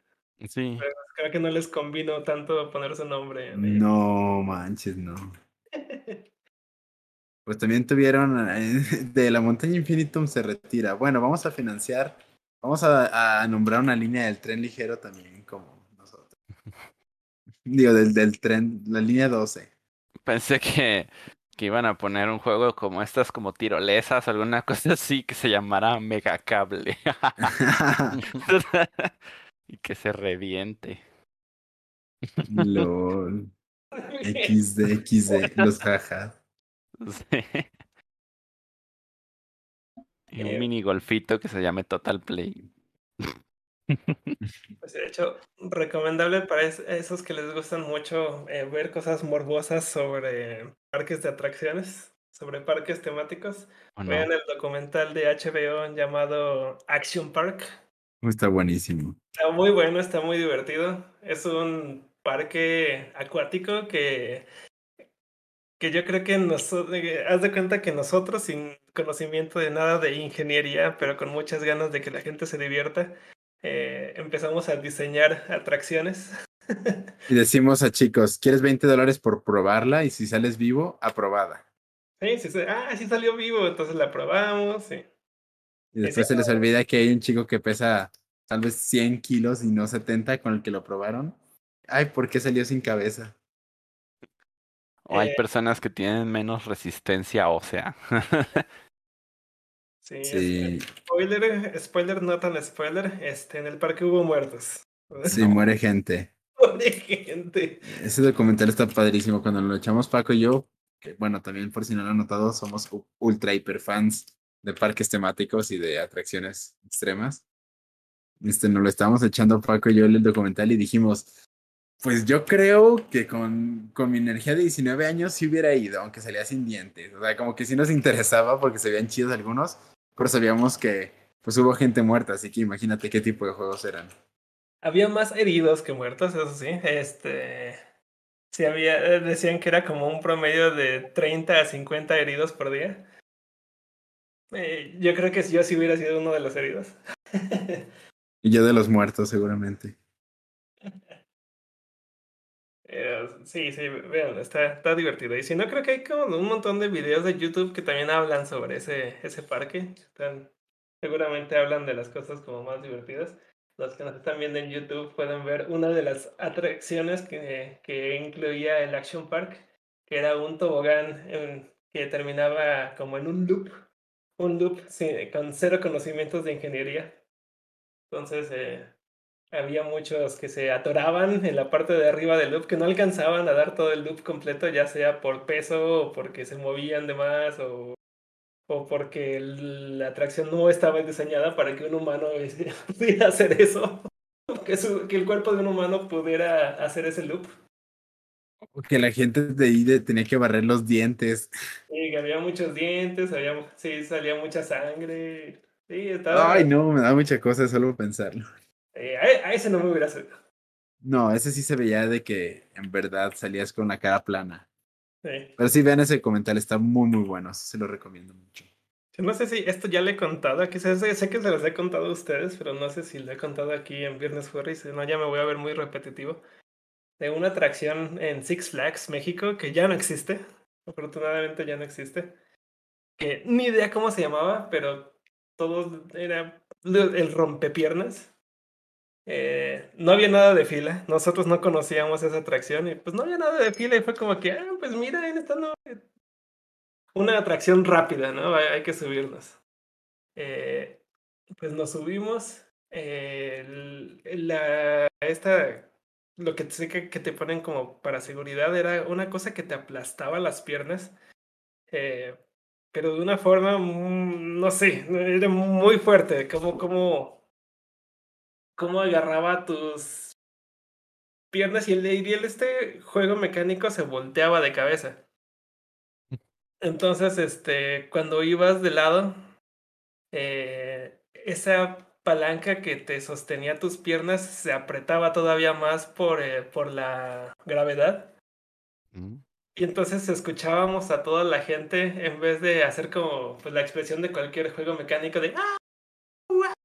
Hacían ¡Oh! ¡Oh! ¡Oh! ¡Mis piernas! ¡No! Eran de dolor, sufrimiento. Eh, no- nadie, nadie quería admitirlo, pero parte del atractivo del, del parque era para masoquistas. Yo creo que sí, porque antes existía una montaña rusa de madera que después tuvieron que cambiar por completo, que se llamaba Medusa. Mm, Creo que todavía se llama Medusa. Sé que la renovaron, no creo que no le cambiaron el nombre. Pero era completamente de madera, pero mm, por alguna razón no le dieron nada de mantenimiento. Y cada vez se iba, la, la madera se iba hinchando mucho, iba cambiando de forma y entonces los rieles este, ya estaban algo chuecos. Y cuando bajaba el carro, este, en lugar de bajar como cualquier montaña rusa que pues bajas bastante bien, esa eh, daba muchos brincos. Entonces todo el tiempo iba, ibas brincando mientras ibas bajando y taca, taca, taca, taca. Y entonces no se sentía nada agradable la bajada. Y también toda la gente era como, "Ah". De hecho, yo recuerdo haberla probado. Paco y yo nos hemos subido a juegos donde ha muerto gente. Sí. Nos subimos a una montaña rusa en Edmonton, Canadá, donde sí hubo una persona fallecida en algún punto. que nos enteramos después, ¿eh? Sí, que nos pusimos a investigar la historia de ese parque, de ese centro comercial donde había una montaña rusa. Y nos dimos cuenta de que en los noventas, creo, una persona se, se le salvó el cinturón y se salió y se mató. Sí, eso nos enteramos ya después, porque para nosotros era como bien padre que hubiera tantas atracciones en un centro comercial. Uy, sí, ese, ese centro comercial. Era, era un centro comercial y el centro comercial tenía un barco pirata, un lago, un, minigolf, un minigolf, este, un parque, parque acuático. y además tenía como una sección de que era como un parque de, de juegos mecánicos y Un tenía una montaña rusa que se veía bien padre. Pero pues obviamente como no es un parque de atracciones, no existe como una entrada, sino que como que estás en el centro comercial y ya estás en ese tipo de amenidades, pues te cobran por, por juego. Te subes Este, a las escaleras y te cobran. Es como de, ah, este era un juego, no sabía. eso, como Ah, en tenían pista de hielo también para patinar en hielo. Estaban como en, no me acuerdo si eh, unos 4 o 5 dólares por subirte a la montaña rusa por, por persona. O sea, sí, no, no recuerdo que estuviera tan económico. Pues tampoco está tan caro ¿no? en precio de Estados Unidos, porque luego de pronto vas a cualquier Era- lugar y... Canadá. Ah, Bueno, perdón, bueno, sí, pues, pero Ah, mismo, es lo mismo. comparándolo en precio de Estados Unidos, de pronto las atracciones es de que 20 dólares, ¿no? El precio estándar Sí. por un ratito. De hecho, en, en ese, a mí me tocó sufrirle mucho esa montaña rusa porque ese mismo día habíamos ido Paco y yo al parque acuático. Y en el parque acuático tenían una de esas como piscinas de surf en una ola falsa, que es una corriente de agua. Y dije, ay, yo jamás he hecho esto, pero no me quiero ir sin probarlo. Ya pagué mis 10 dolaritos o 15 dolaritos por, eran creo que 30 minutos de esa cosa. Y ahí me tienes tratando de hacer como surf en una ola falsa. Pero te caías y te das unos guamazos. Y en el momento de que dije ya suficiente fue una que me caí de frente. Y solo sentí como crujió mi cuello así en cámara lenta como los Ultimates de Mortal Kombat. Que se ven los rayos X como trenan la vértebra. Ay, salí todo mareado de esa cosa y dije, au, mi cuello, esto va a doler mañana. Pero en el momento seguía como que con la adrenalina y demás. Y fue de que, ah, vamos a la montaña rusa. También es una montaña rusa que vibra bastante. Y solo sentía como tenía que poner mis manos en la cabeza para que no chocara contra los respaldos cada que daba una vuelta. Para que no se te No, cayera. al día siguiente, en la noche, era esas veces que te quieres acostar en la cama y bajar tu cuello lo tienes que hacer sosteniéndolo con un brazo porque no puedes, te duele. Sí, Entonces, este, se veía bien cool desde, desde fuera, por eso decidimos subirnos a esa, porque cada atracción costaba eh, precios. Dijimos, pues si vamos a pagar por algo, pues hay que pagar por esta que se ve bien cool, esta montaña rusa. Tenía loops, tenía bajadas como muy pronunciadas. Entonces sí, sí, a fuerzas que queremos esa, ¿no? Este, no, no se sintió nada, nada placentero esa, esa experiencia, aún si yo no me torcí el cuello, tampoco fue tan agradable. Como que ya es muy vieja, no, no le han dado tanto mantenimiento y también vibraba toda. Las bajadas todo, todo el tiempo ibas como vibrando y entonces no se sentía bien, se sentía como muchos golpes. No, yo sí me torcí, yo, yo creo que ahí se fue el líquido de mis vértebras. Y ya después que vimos a un amigo, le estábamos contando nuestras experiencias de que, ay, sí, fuimos al parque acuático y luego fuimos a la montaña rusa y el, oh, esta montaña rusa, oh, no mucha gente se sube ahí porque como en los ochentas, al finales de los ochentas o noventas, no me acuerdo cuándo, este, alguien murió, que fue como una muerte bien aparatosa. Fue como, oh, Sí, nos quedamos de, bueno, ya podemos decir que hemos estado en una montaña rusa en la que ha muerto gente. sí. A mí ya la verdad es que soy bien atra atrabancada a ese tipo de cosas y si me muero en eso me muero feliz, pero pero no, no soy miedoso a, a juegos mecánicos. Yo recuerdo que sí en Selva Mágica tenía primos que no se querían subir y los obligábamos por presión social y después ya están llorando en la montaña rusa. y al lado traumados. Sí, no, yo sí tenía, sí llegué a ir con gente que no le gustó y yo decía, ¿por qué vienen? A mí me gusta todo eso de siempre. Fueron Pues, por presión A social. ver, el programa, había otro tema por ahí. Que no habíamos completado en, las, en, la, ver- en la edición pasada. Era sobre inteligencias artificiales, algo así. No, sé si sí había algo más que contar. Ah, no, sí, sí, pues es que, o sea, no me acuerdo muy bien en qué punto nos quedamos. Pudiera ser como una recapitulación así breve de qué, de qué es. Obviamente ahorita quiero pensar que todos los que están presentes en el chat y escuchando el programa han escuchado o han visto algo relacionado con, con las inteligencias artificiales y más que nada porque es una reducción, o sea, realmente inteligencia artificial y, y lo que hemos estado viendo en cuestión visual no es necesariamente lo mismo. Son una de las cosas que yo dije la vez pasada, que es, pues es teoría mía, ¿no? O sea, no lo vas a encontrar en Wikipedia, nadie me respalda. eh, pero a mi parecer, mi manera de ver las cosas, esas eh, generadores de imágenes con inteligencia artificial lo que están produciendo es imaginación artificial, porque pues mi interpretación de la palabra imaginar es crear una imagen. Entonces, esa sería como mi justificación para llamarlo así. Eh, se supone que detrás de eso hay inteligencia artificial. Eh, finalmente, pues yo lo, yo lo acotaría a imaginación artificial y para no estar diciendo que es IA art, o sea, porque es como medio rebuscado de pronunciar, ¿no? IA art o arte con inteligencia artificial, pues también es como muy, muy raro.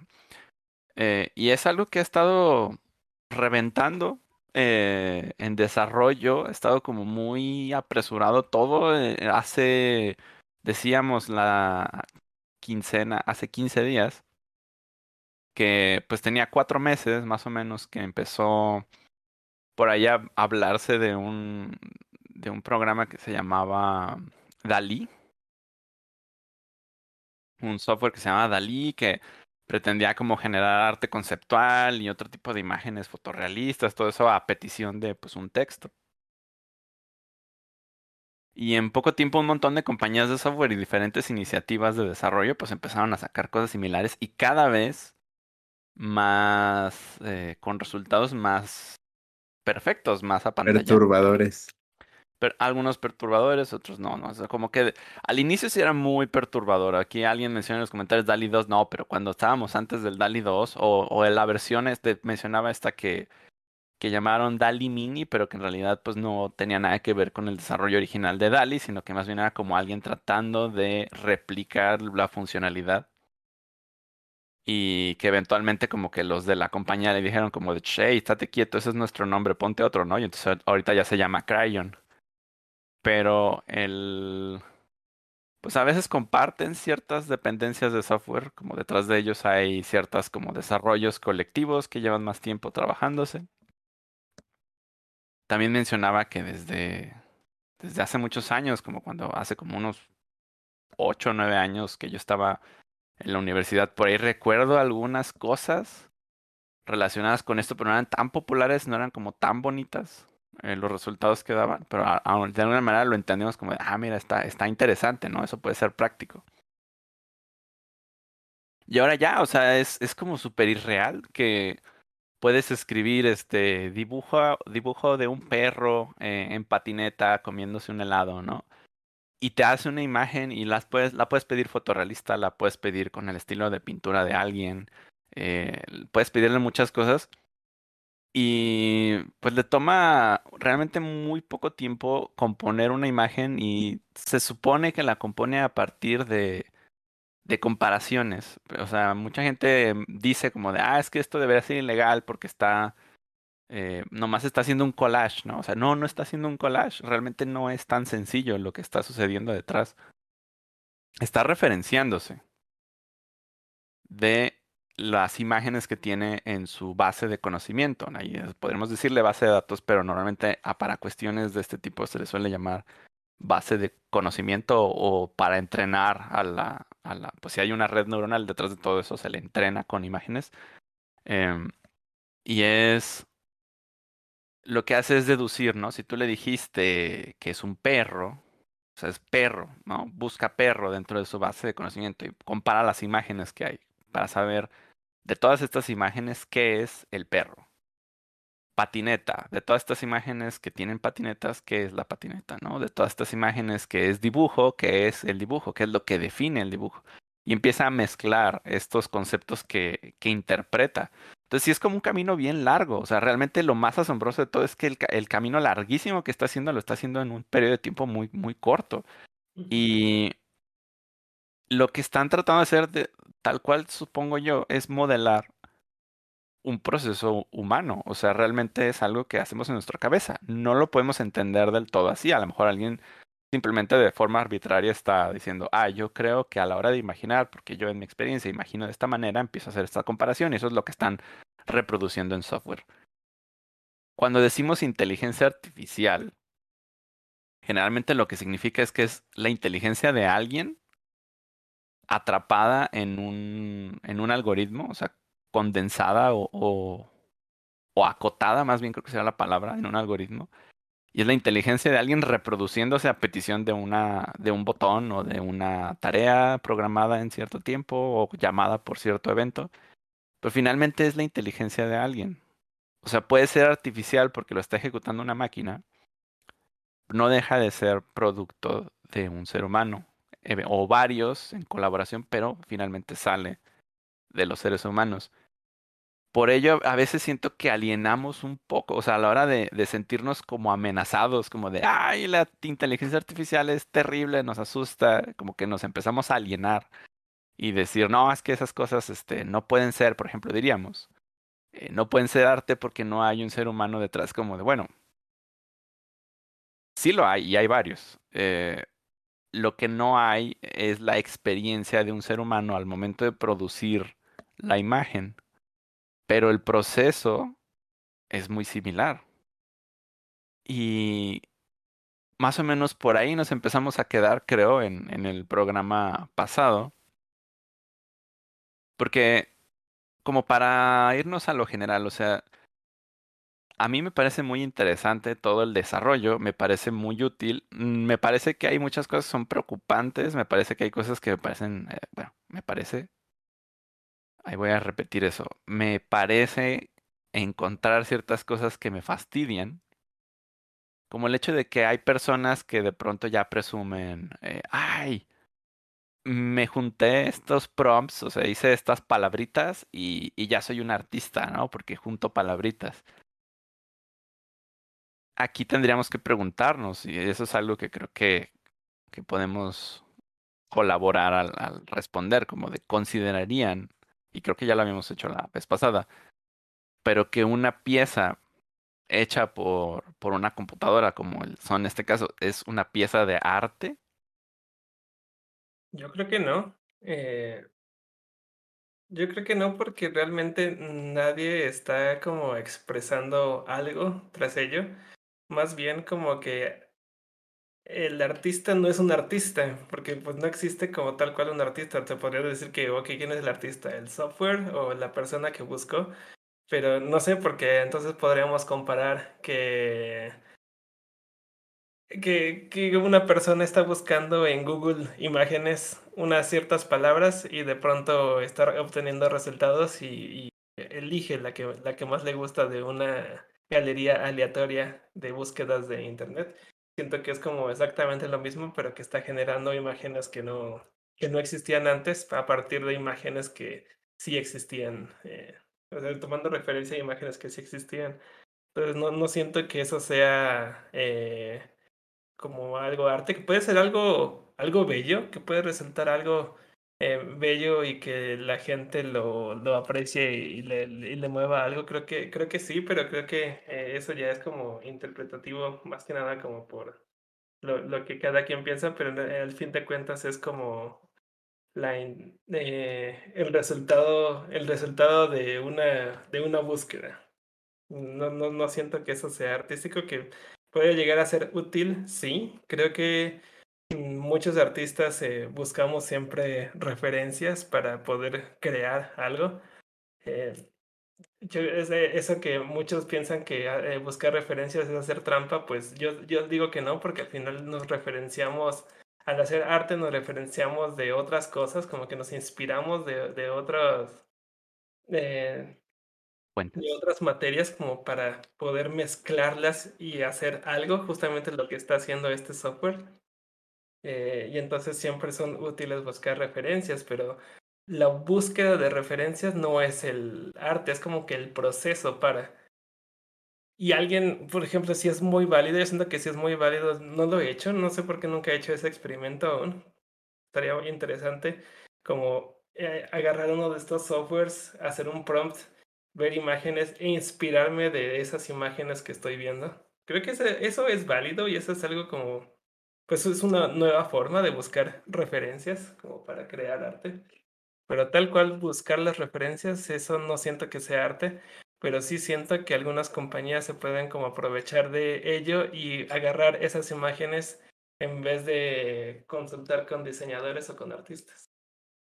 Y... Que eso es como que lo que muchos les preocupa. Y que de hecho es el objetivo comercial de esos desarrollos. O sea, desde que se anunció DALI y otros servicios similares y todas las compañías, la otra vez mencionaba todas las que, que han estado como haciendo sus esfuerzos por sacar algo, ¿no? Entre ellas se cuenta Microsoft, Google, eh, Facebook, que tienen como sus propios alternativas a lo que, lo que pues habrá empezado con DALI. Y por ahí otras que salen nuevas, como Mid Journey, que esa pues salió de la nada, ¿no? Pero finalmente el objetivo y sobre todo Mid Journey está muy orientado a la industria del entretenimiento, a poder generar de manera, pues se podría decir económica, arte conceptual. De tal manera que en lugar de tener un departamento creativo donde tienes artistas, tienes un departamento creativo donde tienes escritores que van a estar trabajando en los guiones y ellos mismos, sin tener que esperar por arte conceptual, simplemente lo lo generan, ¿no? En el momento, como, ah, mira, para tener estas referencias, para poderle mostrar este proyecto a alguien, ¿no? Que finalmente es arte conceptual, o sea, el arte conceptual se utiliza exclusivamente para eso, para presentar una idea. No, no termina siendo un producto final, pero luego resulta que estas inteligencias no solo pueden generar imágenes, también pueden generar video. Que por ejemplo mencionaba que la, de Microsoft, la que está trabajando Microsoft, tienen la habilidad de generar videos a partir de una foto, ¿no? De que si le pasas una foto del mar, te genera una secuencia de video de oleajes en la misma foto. Eh, si, es, si se ve que como que está lloviendo, le genera lluvia. O sea, el movimiento de las, pues de las gotas cayendo y todo eso. También vi que podía una imagen, una foto, poderla hacer como un panorama infinito. O sea, podía recompletarla en las orillas para que lo que hay en una orilla se, se acople a lo que, digamos, en la orilla derecha se acople a lo que está en la orilla izquierda. Y entonces tienes una imagen que sin ningún trabajo de Photoshop ya puedes utilizar como fondo en una web porque ya lo puedes repetir en ese eje, ¿no? Infinitamente, es un paisaje o lo que tú quieras, lo puede completar. Entonces sí termina viendo como herramientas para diferentes ramas, ¿no? Alguien sí decía eso, creo que fue justamente Villarán que decía, no, a mí me gusta mucho la las posibilidades que le da a las cuestiones más orientadas como a diseño gráfico. Creo que no, no fue él, lo vi en otro lado. Eh, por este tipo de herramientas, o sea, que puede a lo mejor ser más costoso contratar artistas para generar ciertos tipos de, de materiales y terminaría siendo más rentable utilizar este tipo de herramientas para generarlos, porque finalmente son materiales que se van a usar para algo muy trivial. Porque yo, donde vi ese uso fue este youtuber Marcus Brownie, que es de los, uh, de los este, youtubers de tecnologías como que más reconocidos, más populares, eh, MKBHD, algo así. Este puso a prueba esta tecnología de DALI o lo que sea junto a su diseñador gráfico el que les hace las miniaturas para los videos de YouTube y le pusieron tres prompts. Uno era un robot guardián cuidando de unos computadoras o de unos discos duros y ponían al diseñador a hacer algo y después ponían a Dali o lo que sea que se usaran para hacer lo mismo. Y al final le preguntaron a un grupo de cinco personas cuál creían que era el mejor. Y, y creo que el diseñador ganó dos de tres o una de tres, creo. Y era como que, órale, o sea, sí estaba de, vaya, o sea, hubo una que definitivamente no pudo hacer un buen trabajo esta, este AI para competir contra un, una mente humana, pero en las otras dos creo que sí es un trabajo excelente en un clic. O sea, realmente él, él, también lo comparaban las horas que él se tardó y cuánto tiempo se tardó y demás, y ponían el timelapse de lo que él hizo para llegar a ese producto final y como el Dalí con un clic lo sacaba. Y es que, por ejemplo, algo que sea de naturaleza viral eh, implica mucho esfuerzo, o al menos cierta cantidad de esfuerzo. A lo mejor hay gente que, que ya lo trae muy, muy pegado, ¿no? Pero poder producir un, un, material viral, o sea, como un clickbait o alguna cosa así, o sea, implica esfuerzo para un ser humano, implica racionalizar qué es, pero para este tipo de máquinas están alimentadas de lo que es popular, están alimentadas de lo que es este conocido, de lo que es muy común. Entonces su producto inmediatamente es clickbait. O sea, si alguien quiere producir justo eh, imágenes de miniatura de video que sean exitosas en, en clickbait, es muy probable que sea una buena opción optar por eso. Sí, de hecho, está impresionante ese video. A mí me, me, gustó mucho ver cómo era la interpretación que esta cosa le daba y cuál era la que un artista, un diseñador gráfico, de verdad le daba su, a sus miniaturas. Y sí hubo dos que tres que uno como espectador decía, ah, me gusta más la del Dalí. Pero tiene razón, por ejemplo, para ese tipo de contenido que realmente se alimenta del clickbait, las tiene muy de perder la, la industria que, que sí está peleando todo esto de... Y que desde la eh, desde el frente de batalla de, del arte, ¿no? Como de defendamos el arte, cuidemos las tradiciones. Pues no tendría sentido discutirlo. O sea, es, ok, bueno, el arte, ¿qué está haciendo el arte alimentando la industria de lo trivial? O sea, no tendría para empezar que estar ahí. Más bien, ah, están surgiendo herramientas que pueden darle su lugar al arte y darle su, pues, lo que piden o lo que necesitan o lo que están dispuestos a pagar en este tipo de industrias. Y sí podemos decir, ah, pero es que como artista, bueno, ya hay mucha gente que de pronto se excusa y dice, ah, que no, mira, este, si salen manos, este, le salen todas feas, ¿no? O, o que las caras, como, ok, ahorita tal vez sí, pero ese tipo de cosas no van a estar así siempre. O sea, cuestión de cuatro meses y hubieron un montón de cambios. Y más que vienen en el, en el corto plazo, porque la. La este. Ahorita está un. un proyecto conocido como Stable Diffusion. Y este proyecto eh, es como de código abierto. O sea, los otros que hemos mencionado hasta ahorita, pues son compañías que están invirtiendo su dinero y sus equipos de desarrollo cerrados, ¿no? Y si el día de mañana este algo pasa que legalmente, que no sé qué, este, bueno, pues a lo mejor eso es igual truenan. Pero ya cuando algo se vuelve de código abierto y empieza a ser accesible, este Uy, no, aunque se vuelva ilegal, sigue existiendo y persiste y se vuelve más perfecto. Y este, este software de Stable Diffusion, ahorita alguien aquí preguntaba algo justamente. Preguntan, ¿le puedo pedir a una IA que cree not safe for work? O sea, sí se puede, obviamente no hay ninguna limitación. En software como el caso de, de Crayon, que era Dali Mini, eh, tenía un poquito de menos filtros, y los otros que son de compañías les ponen filtros, o son filtros lógicos de, ah, bueno, si encontramos una palabra que, que probablemente va a dar un resultado inapropiado para todas las audiencias o que puede resultar ofensivo para alguien, simplemente se bloquea. O sea, no hay, ni siquiera se procesa la imagen, no, no llega al motor gráfico, solo es como de, no, pues eso no lo vamos a hacer, gracias por intentarlo. Eh, tu IP quedará registrada, ¿no? O alguna cosa así. Pero Pero en este caso no. O sea, este proyecto que es abierto no tiene ese tipo de, limitaciones. Y de hecho, no tiene otro tipo de limitaciones que no tienen que ver con eso, que tienen que ver más como con temas de privacidad. Por ejemplo, personas famosas de pronto sí los han estado como baneando, entonces ya no, no puedes llegar a lo mejor con mi Journey a pedir una imagen de, no sé, Emma, Emma Watson como Iron Man, ¿no? Que, que eso de hecho fue tal cual un ejemplo que vi. O sea, Miss Journey te va a decir, no, Emma Watson, no, no te puedo dar una imagen de alguien conocido, de alguien famoso. Rebecca Black en lunes. Ajá, o sea, pero no sé, lo puedes mezclar con algo que no existe, ¿no? Que es algo que sí lo ves nuevo.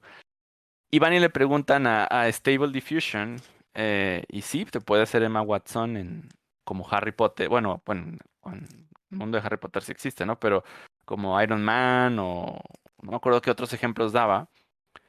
Y obviamente, bueno, eso es lo que te pueden mostrar en YouTube, pero puedes pedir cosas indebidas. Y eso pues ya es como lo que puede preocupar a ciertas personas porque pues comprometes su puedes comprometer su reputación, puedes comprometer muchas cosas, porque aunque no sean las personas reales, es difícil para las personas reales actualmente distinguir qué es lo que es real y qué es no. O sea, realmente, o sea, nosotros vemos y decimos, ah, este se ve falso pero ya no todo el mundo es, está haciendo teniendo esa capacidad y criterio, se está volviendo más, criterio. Ajá, ese criterio y se está volviendo más difícil, o sea, realmente lo artificial se está volviendo lo suficientemente convincente como para confundirnos. Y justo esta misma persona dijo, eh, la parte que preocupa es esta. Entonces hizo una encuesta en Twitter. Dice alguien aquí, tranquilo, hijo, es solo un dibujo. Lo que pasa es que estas cosas son capaces de hacer imágenes fotorrealistas que no nomás dibujos, o sea, sí pueden generar imágenes compuestas a partir de, imágenes fotográficas. Y esta persona hizo una encuesta en Twitter y y puso imágenes y puso, creo que eran dos generadas por inteligencia artificial y dos reales. Y la gran mayoría de las personas se equivocaron en definir cuáles eran las, las artificiales. Eh, y es algo que, que estamos viendo ahorita en este momento y conforme avance y se vuelva más perfecto, porque obviamente mientras más perfecto sea, más vendible va a ser, pues va a ser más difícil. O sea, seguramente van, van a buscar que sea más convincente. Y esta, esta inteligencia que puedes, eh, que es de código abierto, ahora ya se puede, justo hace cosa de 10 días, o sea, creo que durante el periodo entre la plática de las 15 días atrás y la plática de hoy, ya finalmente se puede instalar en tu computadora.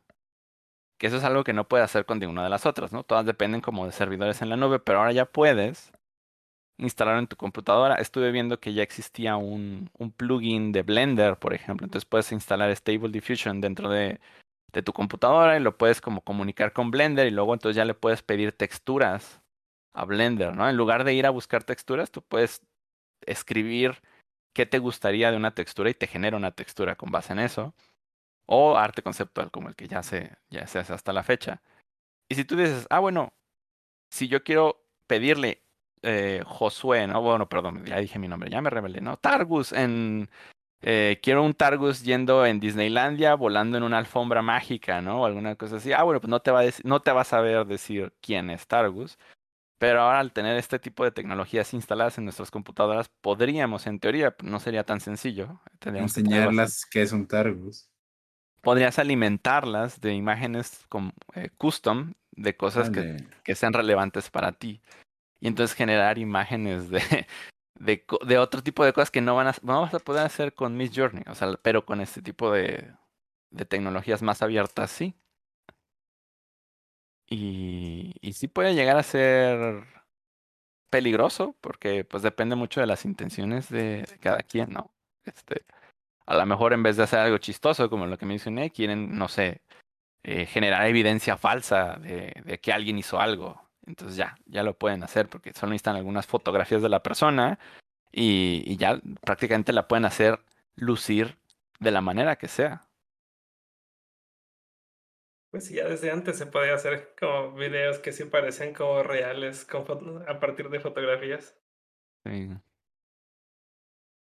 Sí, ya, o sea, siempre ha existido el riesgo, pero ahora es más accesible. La, las herramientas para eso son más accesibles y más precisas. Creo que ahí es donde empieza a ser este lo llamativo. Pues sí, y... ya, ya, ese tema sí es donde empieza a dar bastante miedo lo de las inteligencias artificiales. Eh, con lo del arte y que nos va a quitar trabajo a los artistas y diseñadores. Eh, siento que, que no podría ser tanto riesgo, más bien sería como, yo, yo, yo lo tomaría como que debería de ser un reto para los artistas. De que, pues, por, porque de pronto muchos tiran la toalla y dicen, no, ya no quiero ser artista porque ya hay inteligencias artificiales que hacen arte en segundos. Entonces, yo, yo que soy, yo siento que no habría que rendirse de ese modo. Yo siento que al fin de cuentas, cuando la tecnología va tomando lugar entre los humanos, lo que hacemos es eh, procurar trascender y no aprender a ser automáticos, como que desaprender la automatización en nosotros mismos. Como cuando en la escuela nos enseñaban a memorizar cosas, que pues ahorita realmente ya no tiene mucho caso eh, formar esa habilidad de estar memorizando todos los datos que tenemos porque pues ya tenemos a la, a la computadora que ah, puede hacer eso por nosotros. Más bien lo que las escuelas nos deben enseñar eh, es a ser creativos, a ser este, seres pensantes y tomar como nuestras propias decisiones de qué camino tomar para llegar a una conclusión.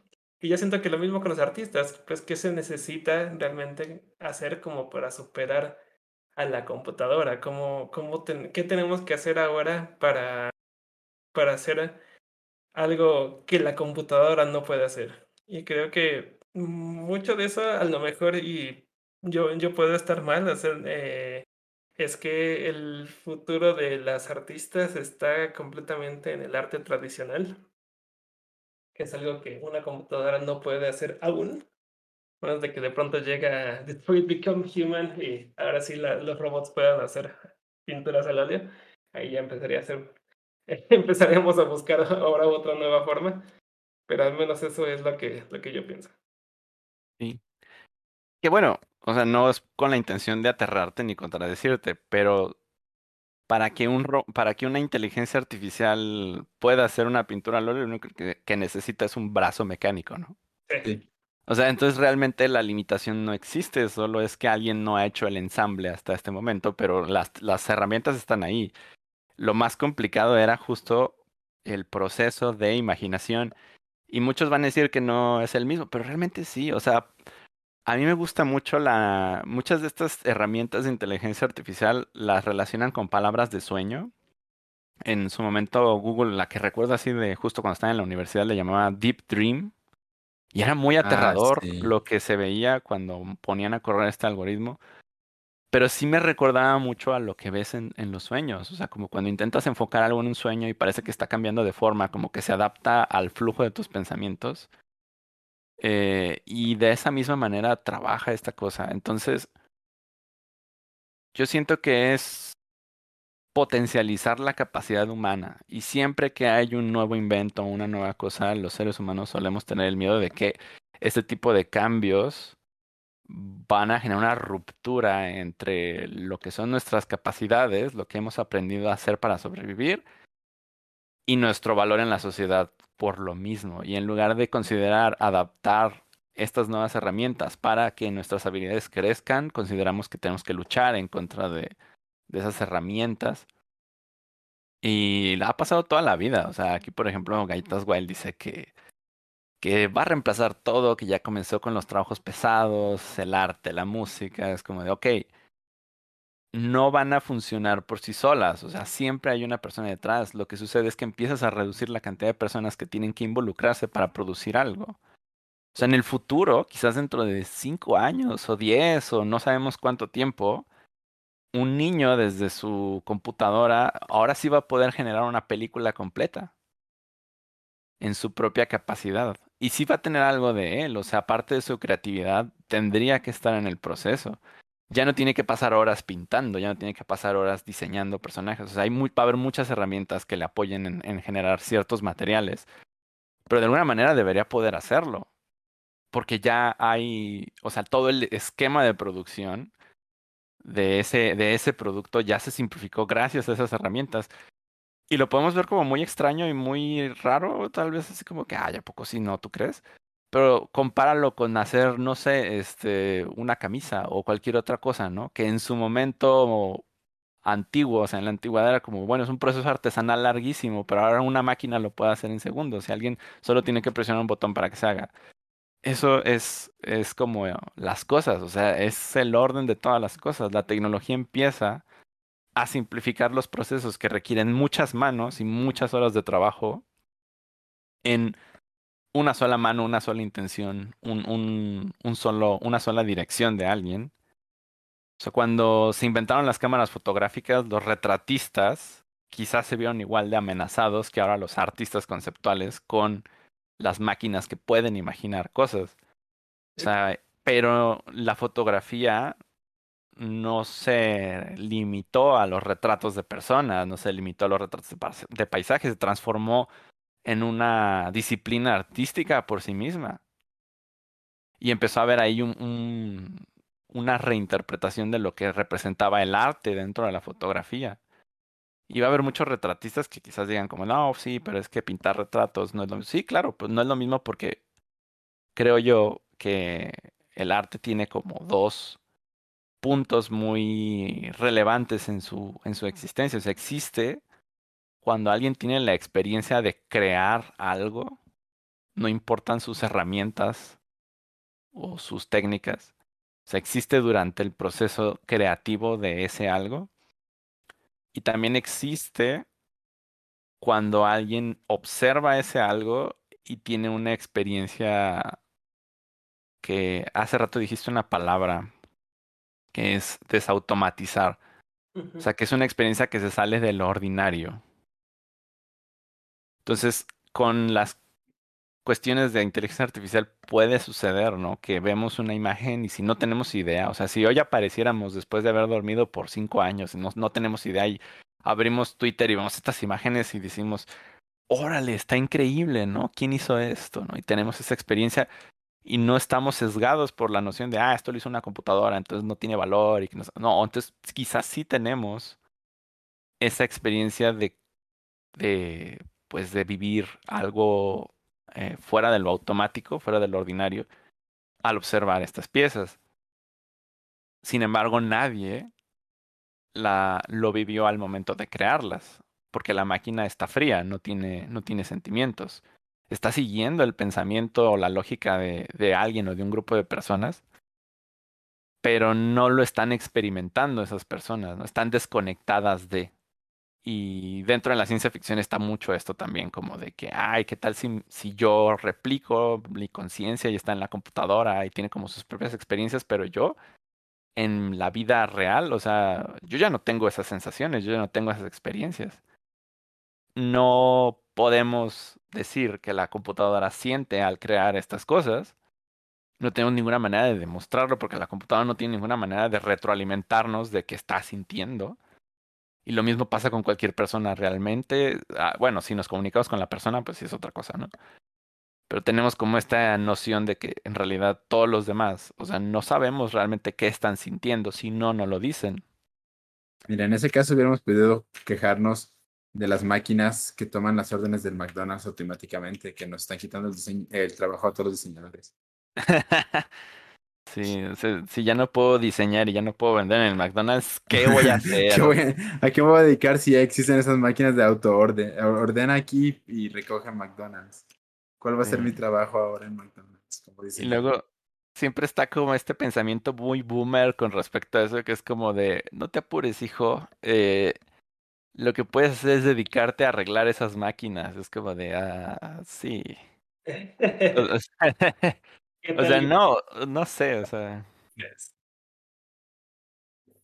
Creo que no se trata solo como de, ah, sí, ahora vamos a estar al servicio de las máquinas, látigos de la de la aristocracia tecnócrata. Dándonos de latigazos. Sí. Dice los SMS y WhatsApp les quitaron la chamba a las carteras. No, pero Amazon les regresó la chamba a los carteros, no te preocupes.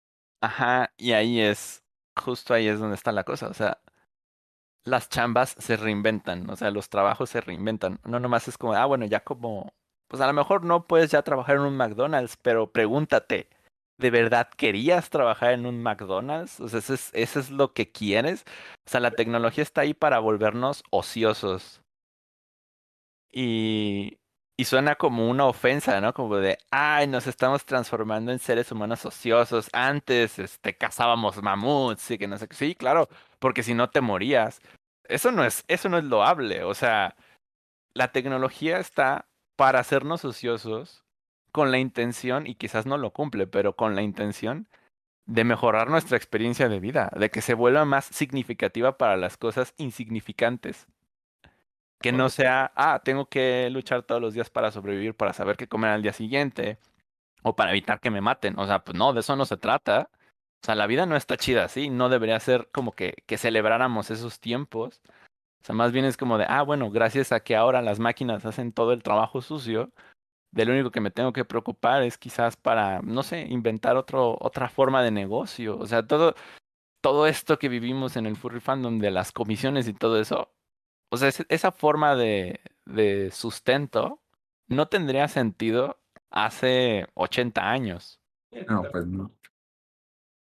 Y la razón por la que podemos dedicarnos a eso, si alguien se dedica a eso, es porque existe el ocio, porque empieza a ser relevante las cosas que no serían relevantes para la supervivencia. Y pues creo que ese es el fin último de la tecnología. No está buscando quitarnos los trabajos, está buscando hacernos vivir una vida más sencilla, donde nos podamos divertir más, que desafortunadamente no podemos nosotros porque, o sea, muchos de nosotros tal vez nos sentimos en miedo porque más bien como que vivimos en el tercer mundo y es como de, bueno, pero entonces si ya no gano dinero me voy a quedar pobre y, no voy a tener acceso realmente a estos beneficios de, del mundo moderno.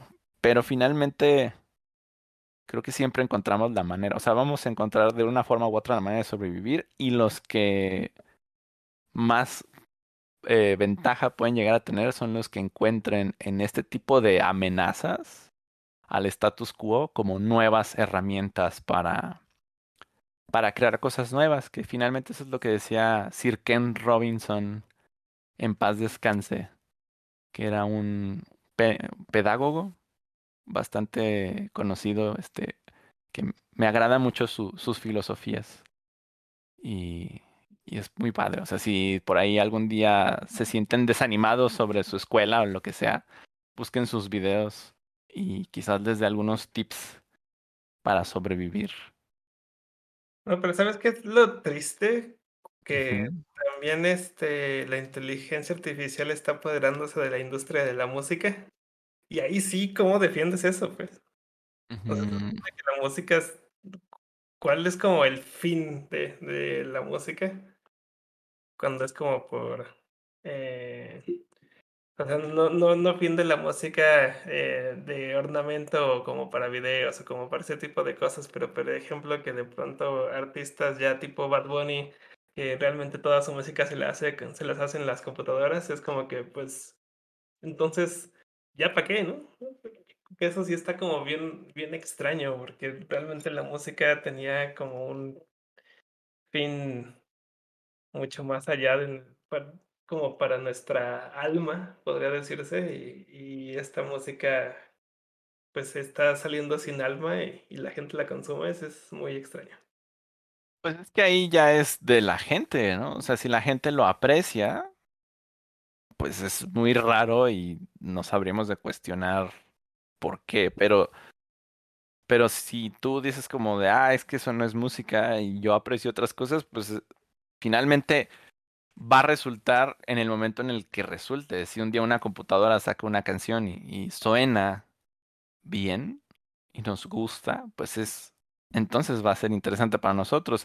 Si es algo que podemos ejecutar, porque justo, o sea, la razón por la que agarrar un pincel y embarrar pintura sigue siendo satisfactorio para el artista, sería la misma por la que agarrar una guitarra y tocar unos acordes sería ah, satisfactorio para el músico independientemente de que esas melodías o esa imagen que esté componiendo en ese momento esté referenciada de algo que salió de una computadora como inspiración básica.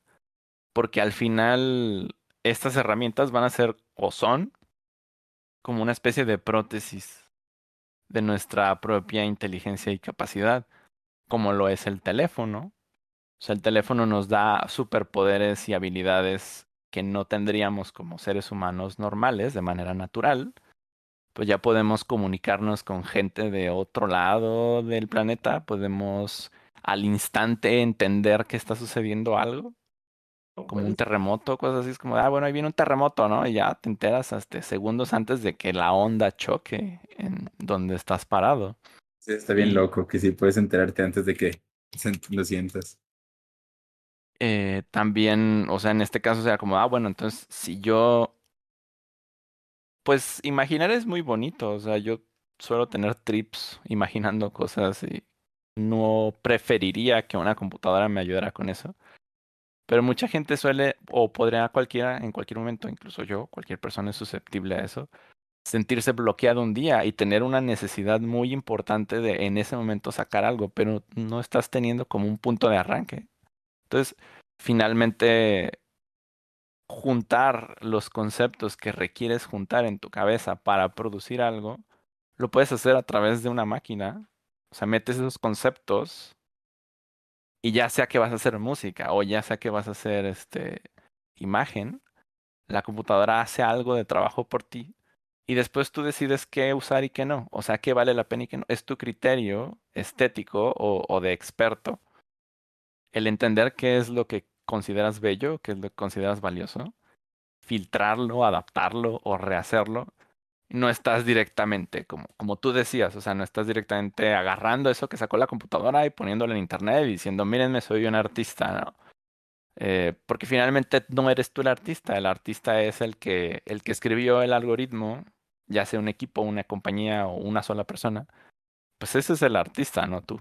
tú nomás juntaste unos conceptos y tienes a lo mejor cierta, cierto crédito por hacer una combinación creativa de conceptos, por juntar ciertas palabras y decir, ah, a ver qué pasa, porque ni siquiera tal cual puedes presumir que esa combinación se produjera en tu cabeza y que hiciste un sketch para tratar de capturar esa imagen que apareció entre tus ojos y que no querías perder.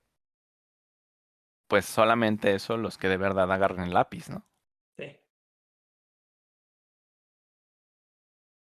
Pues sí, totalmente de acuerdo. Conclusión. ¿Cuál sería como una conclusión? No le teman al progreso, mejor vuelvan a ser más competentes. Más bien, no, perdón. No le teman al progreso, temanle a su incompetencia. Andy, pues. Vámonos. Vámonos. No, yo diría, ¿No les gustó? sí me gusta, me parece muy pasivo-agresivo, pero claro, ese eres tú. Así, esa es tu firma. Este, yo diría más como no le teman a que las habilidades que tienen se vuelvan baratas, que se vuelvan comunes, que se vuelvan irrelevantes al compararse con cosas que salen, sino más bien busquen la manera de aprovechar o potenciar estas herramientas en sus propios flujos de trabajo, ¿no? Ya suena demasiado eh, capitalista, pero sí, ¿no? O sea, si tu miedo es ese, como de, ay, como artista me voy a quedar sin trabajo, bueno, pues entonces úsalo en tu flujo de trabajo. Como esta cosa que cambia la iluminación. No sé si te recuerdas que te la enseñé, que le mandas, le mandas una imagen y mientras la imagen ya tenga sombras, puedes agregarle nuevos Oh, puntos de iluminación y, y cambiar este como, como el- la luz, ¿no? De toda la imagen. Sí, yo quiero ver eso. Eso pues te ayuda, te ayuda un montón. Y sí te puede mejorar tu flujo de trabajo. Entonces, a esa sería una, como en vez de temerle a las cosas, pensar que vas a poder hacer más con menos esfuerzo. Mi nuevas- frase. Exactamente. Témele, témele a la mediocridad. Y si tu temor es como de, ah, es que el arte se está comprometiendo en sus fundamentos. Ah, bueno, pues entonces olvídalo, dale la espalda y haz arte de la manera tradicional, como tú dices, o digital, pero olvídate de usar capas, olvídate de usar filtros, o sea, simplemente agarra tus pinceles y échale pintura digital encima. A ver, A ver si se me olvida usar capas. a mí también. Eh, pues sí, buscan ser felices con lo que hacen. Realmente si lo disfrutan, lo están haciendo bien. No importa qué. Nadie me hace segunda en mis frases. Son tan buenas onda ustedes. ¿Por qué la gente en el chat dice que se murió? ¿Quién se murió? ¿Nos morimos? ¿Nos caímos al final? No, Hijo de no, ahí madre, seguimos. no. Ah, Entonces, quién sabe por qué. Ah, por lo del altar, creo. Este. Por ahí unas preguntas que si va a haber eh, cosas, que si se pueden adquirir cosas no sin furor que- con furor, sí, va a haber un, un night market. Night Market, sí. Va a estar padre. Eh, que si voy a tener mesa o cómo poder encontrarlas en Confuror. Eh, pues vamos a tener nuestras mesas individuales, tanto Coidel como yo. Yo probablemente no esté en mi propia mesa, pero sí voy a tener mercancía mía. Eh, sí vamos a estar ahí en Viernes Furry. Asistan para que puedan llevarse un, un recuerdo de, de Viernes Furry. Recuerden que tienen que donar para caridad durante el evento para ello. Eh, que si estoy en una lata, Es que Es te que escuchaste sí, sí, lejos hoy, de repente. hoy sí suenas muy lejos, Paco. todo el tiempo. Todo el tiempo sí, pero no sonabas mal como para decirte, pero sí sonabas muy lejos. Ah, ahora sí, pues sí me hubieran dicho porque pues hubiera visto qué está pasando con mi micrófono. Sí, perdón, checa nada más que tengas el, el activado, el, el que sí este micrófono y no. Uf, a lo mejor ya estoy, ya, ya estoy apuntándome en un micrófono y estoy en, en otro. Seguramente sí, ¿Qué ha ¿eh? pasado? Sí. Me pasa luego eso mismo. ¿Qué micrófono? No sé, ¿qué es este? Y no sé. A ver, pégale a tu micrófono dos veces. Y con eso lo identificas. Pues yo también voy a tener paneles. ¡uh! que voy a tener varios, supongo, porque por con furor, pero míos, míos de mí, creo que son dos. Uno va a ser un meeting de escritores, así es que si por ahí están escuchando Viernes Furry, gente que está interesada en ser escritor, aunque no haya escrito nada o le da pena admitirlo, pues estaría chido vernos. Ya, ya muy pronto vamos a poner el horario en línea como para que vean bien todas sus actividades. Y la otra es un panel de escritura que al final estaba como dudando si darlo porque eh, estaba viendo que mucha gente propuso temas similares, pero pues ya finalmente estaremos ahí y a ver este qué puede aportar cada quien, ¿no? Porque si no nos sentimos como que ya nos reemplazó la industria. Este, Pero sí. Yo también tengo muchos paneles, pero yo creo que se los platico más o menos para que den una idea la próxima semana. Ah, Ándale, sí. Vamos a Lo- tener otro programa, ¿no? Entonces. sí, lo más seguro es que tengamos programa el- la próxima semana. Esta vez no va a ser eh, de hoy en 14, va a ser de hoy en 8. Sí, estaría bien eso. Perfecto. Pues ahí nos vemos entonces, porque ya Sí, nos sí que- pasamos por 13 minutos. Así que cuídense. Bye. Sale. Bye. vemos. Bye bye.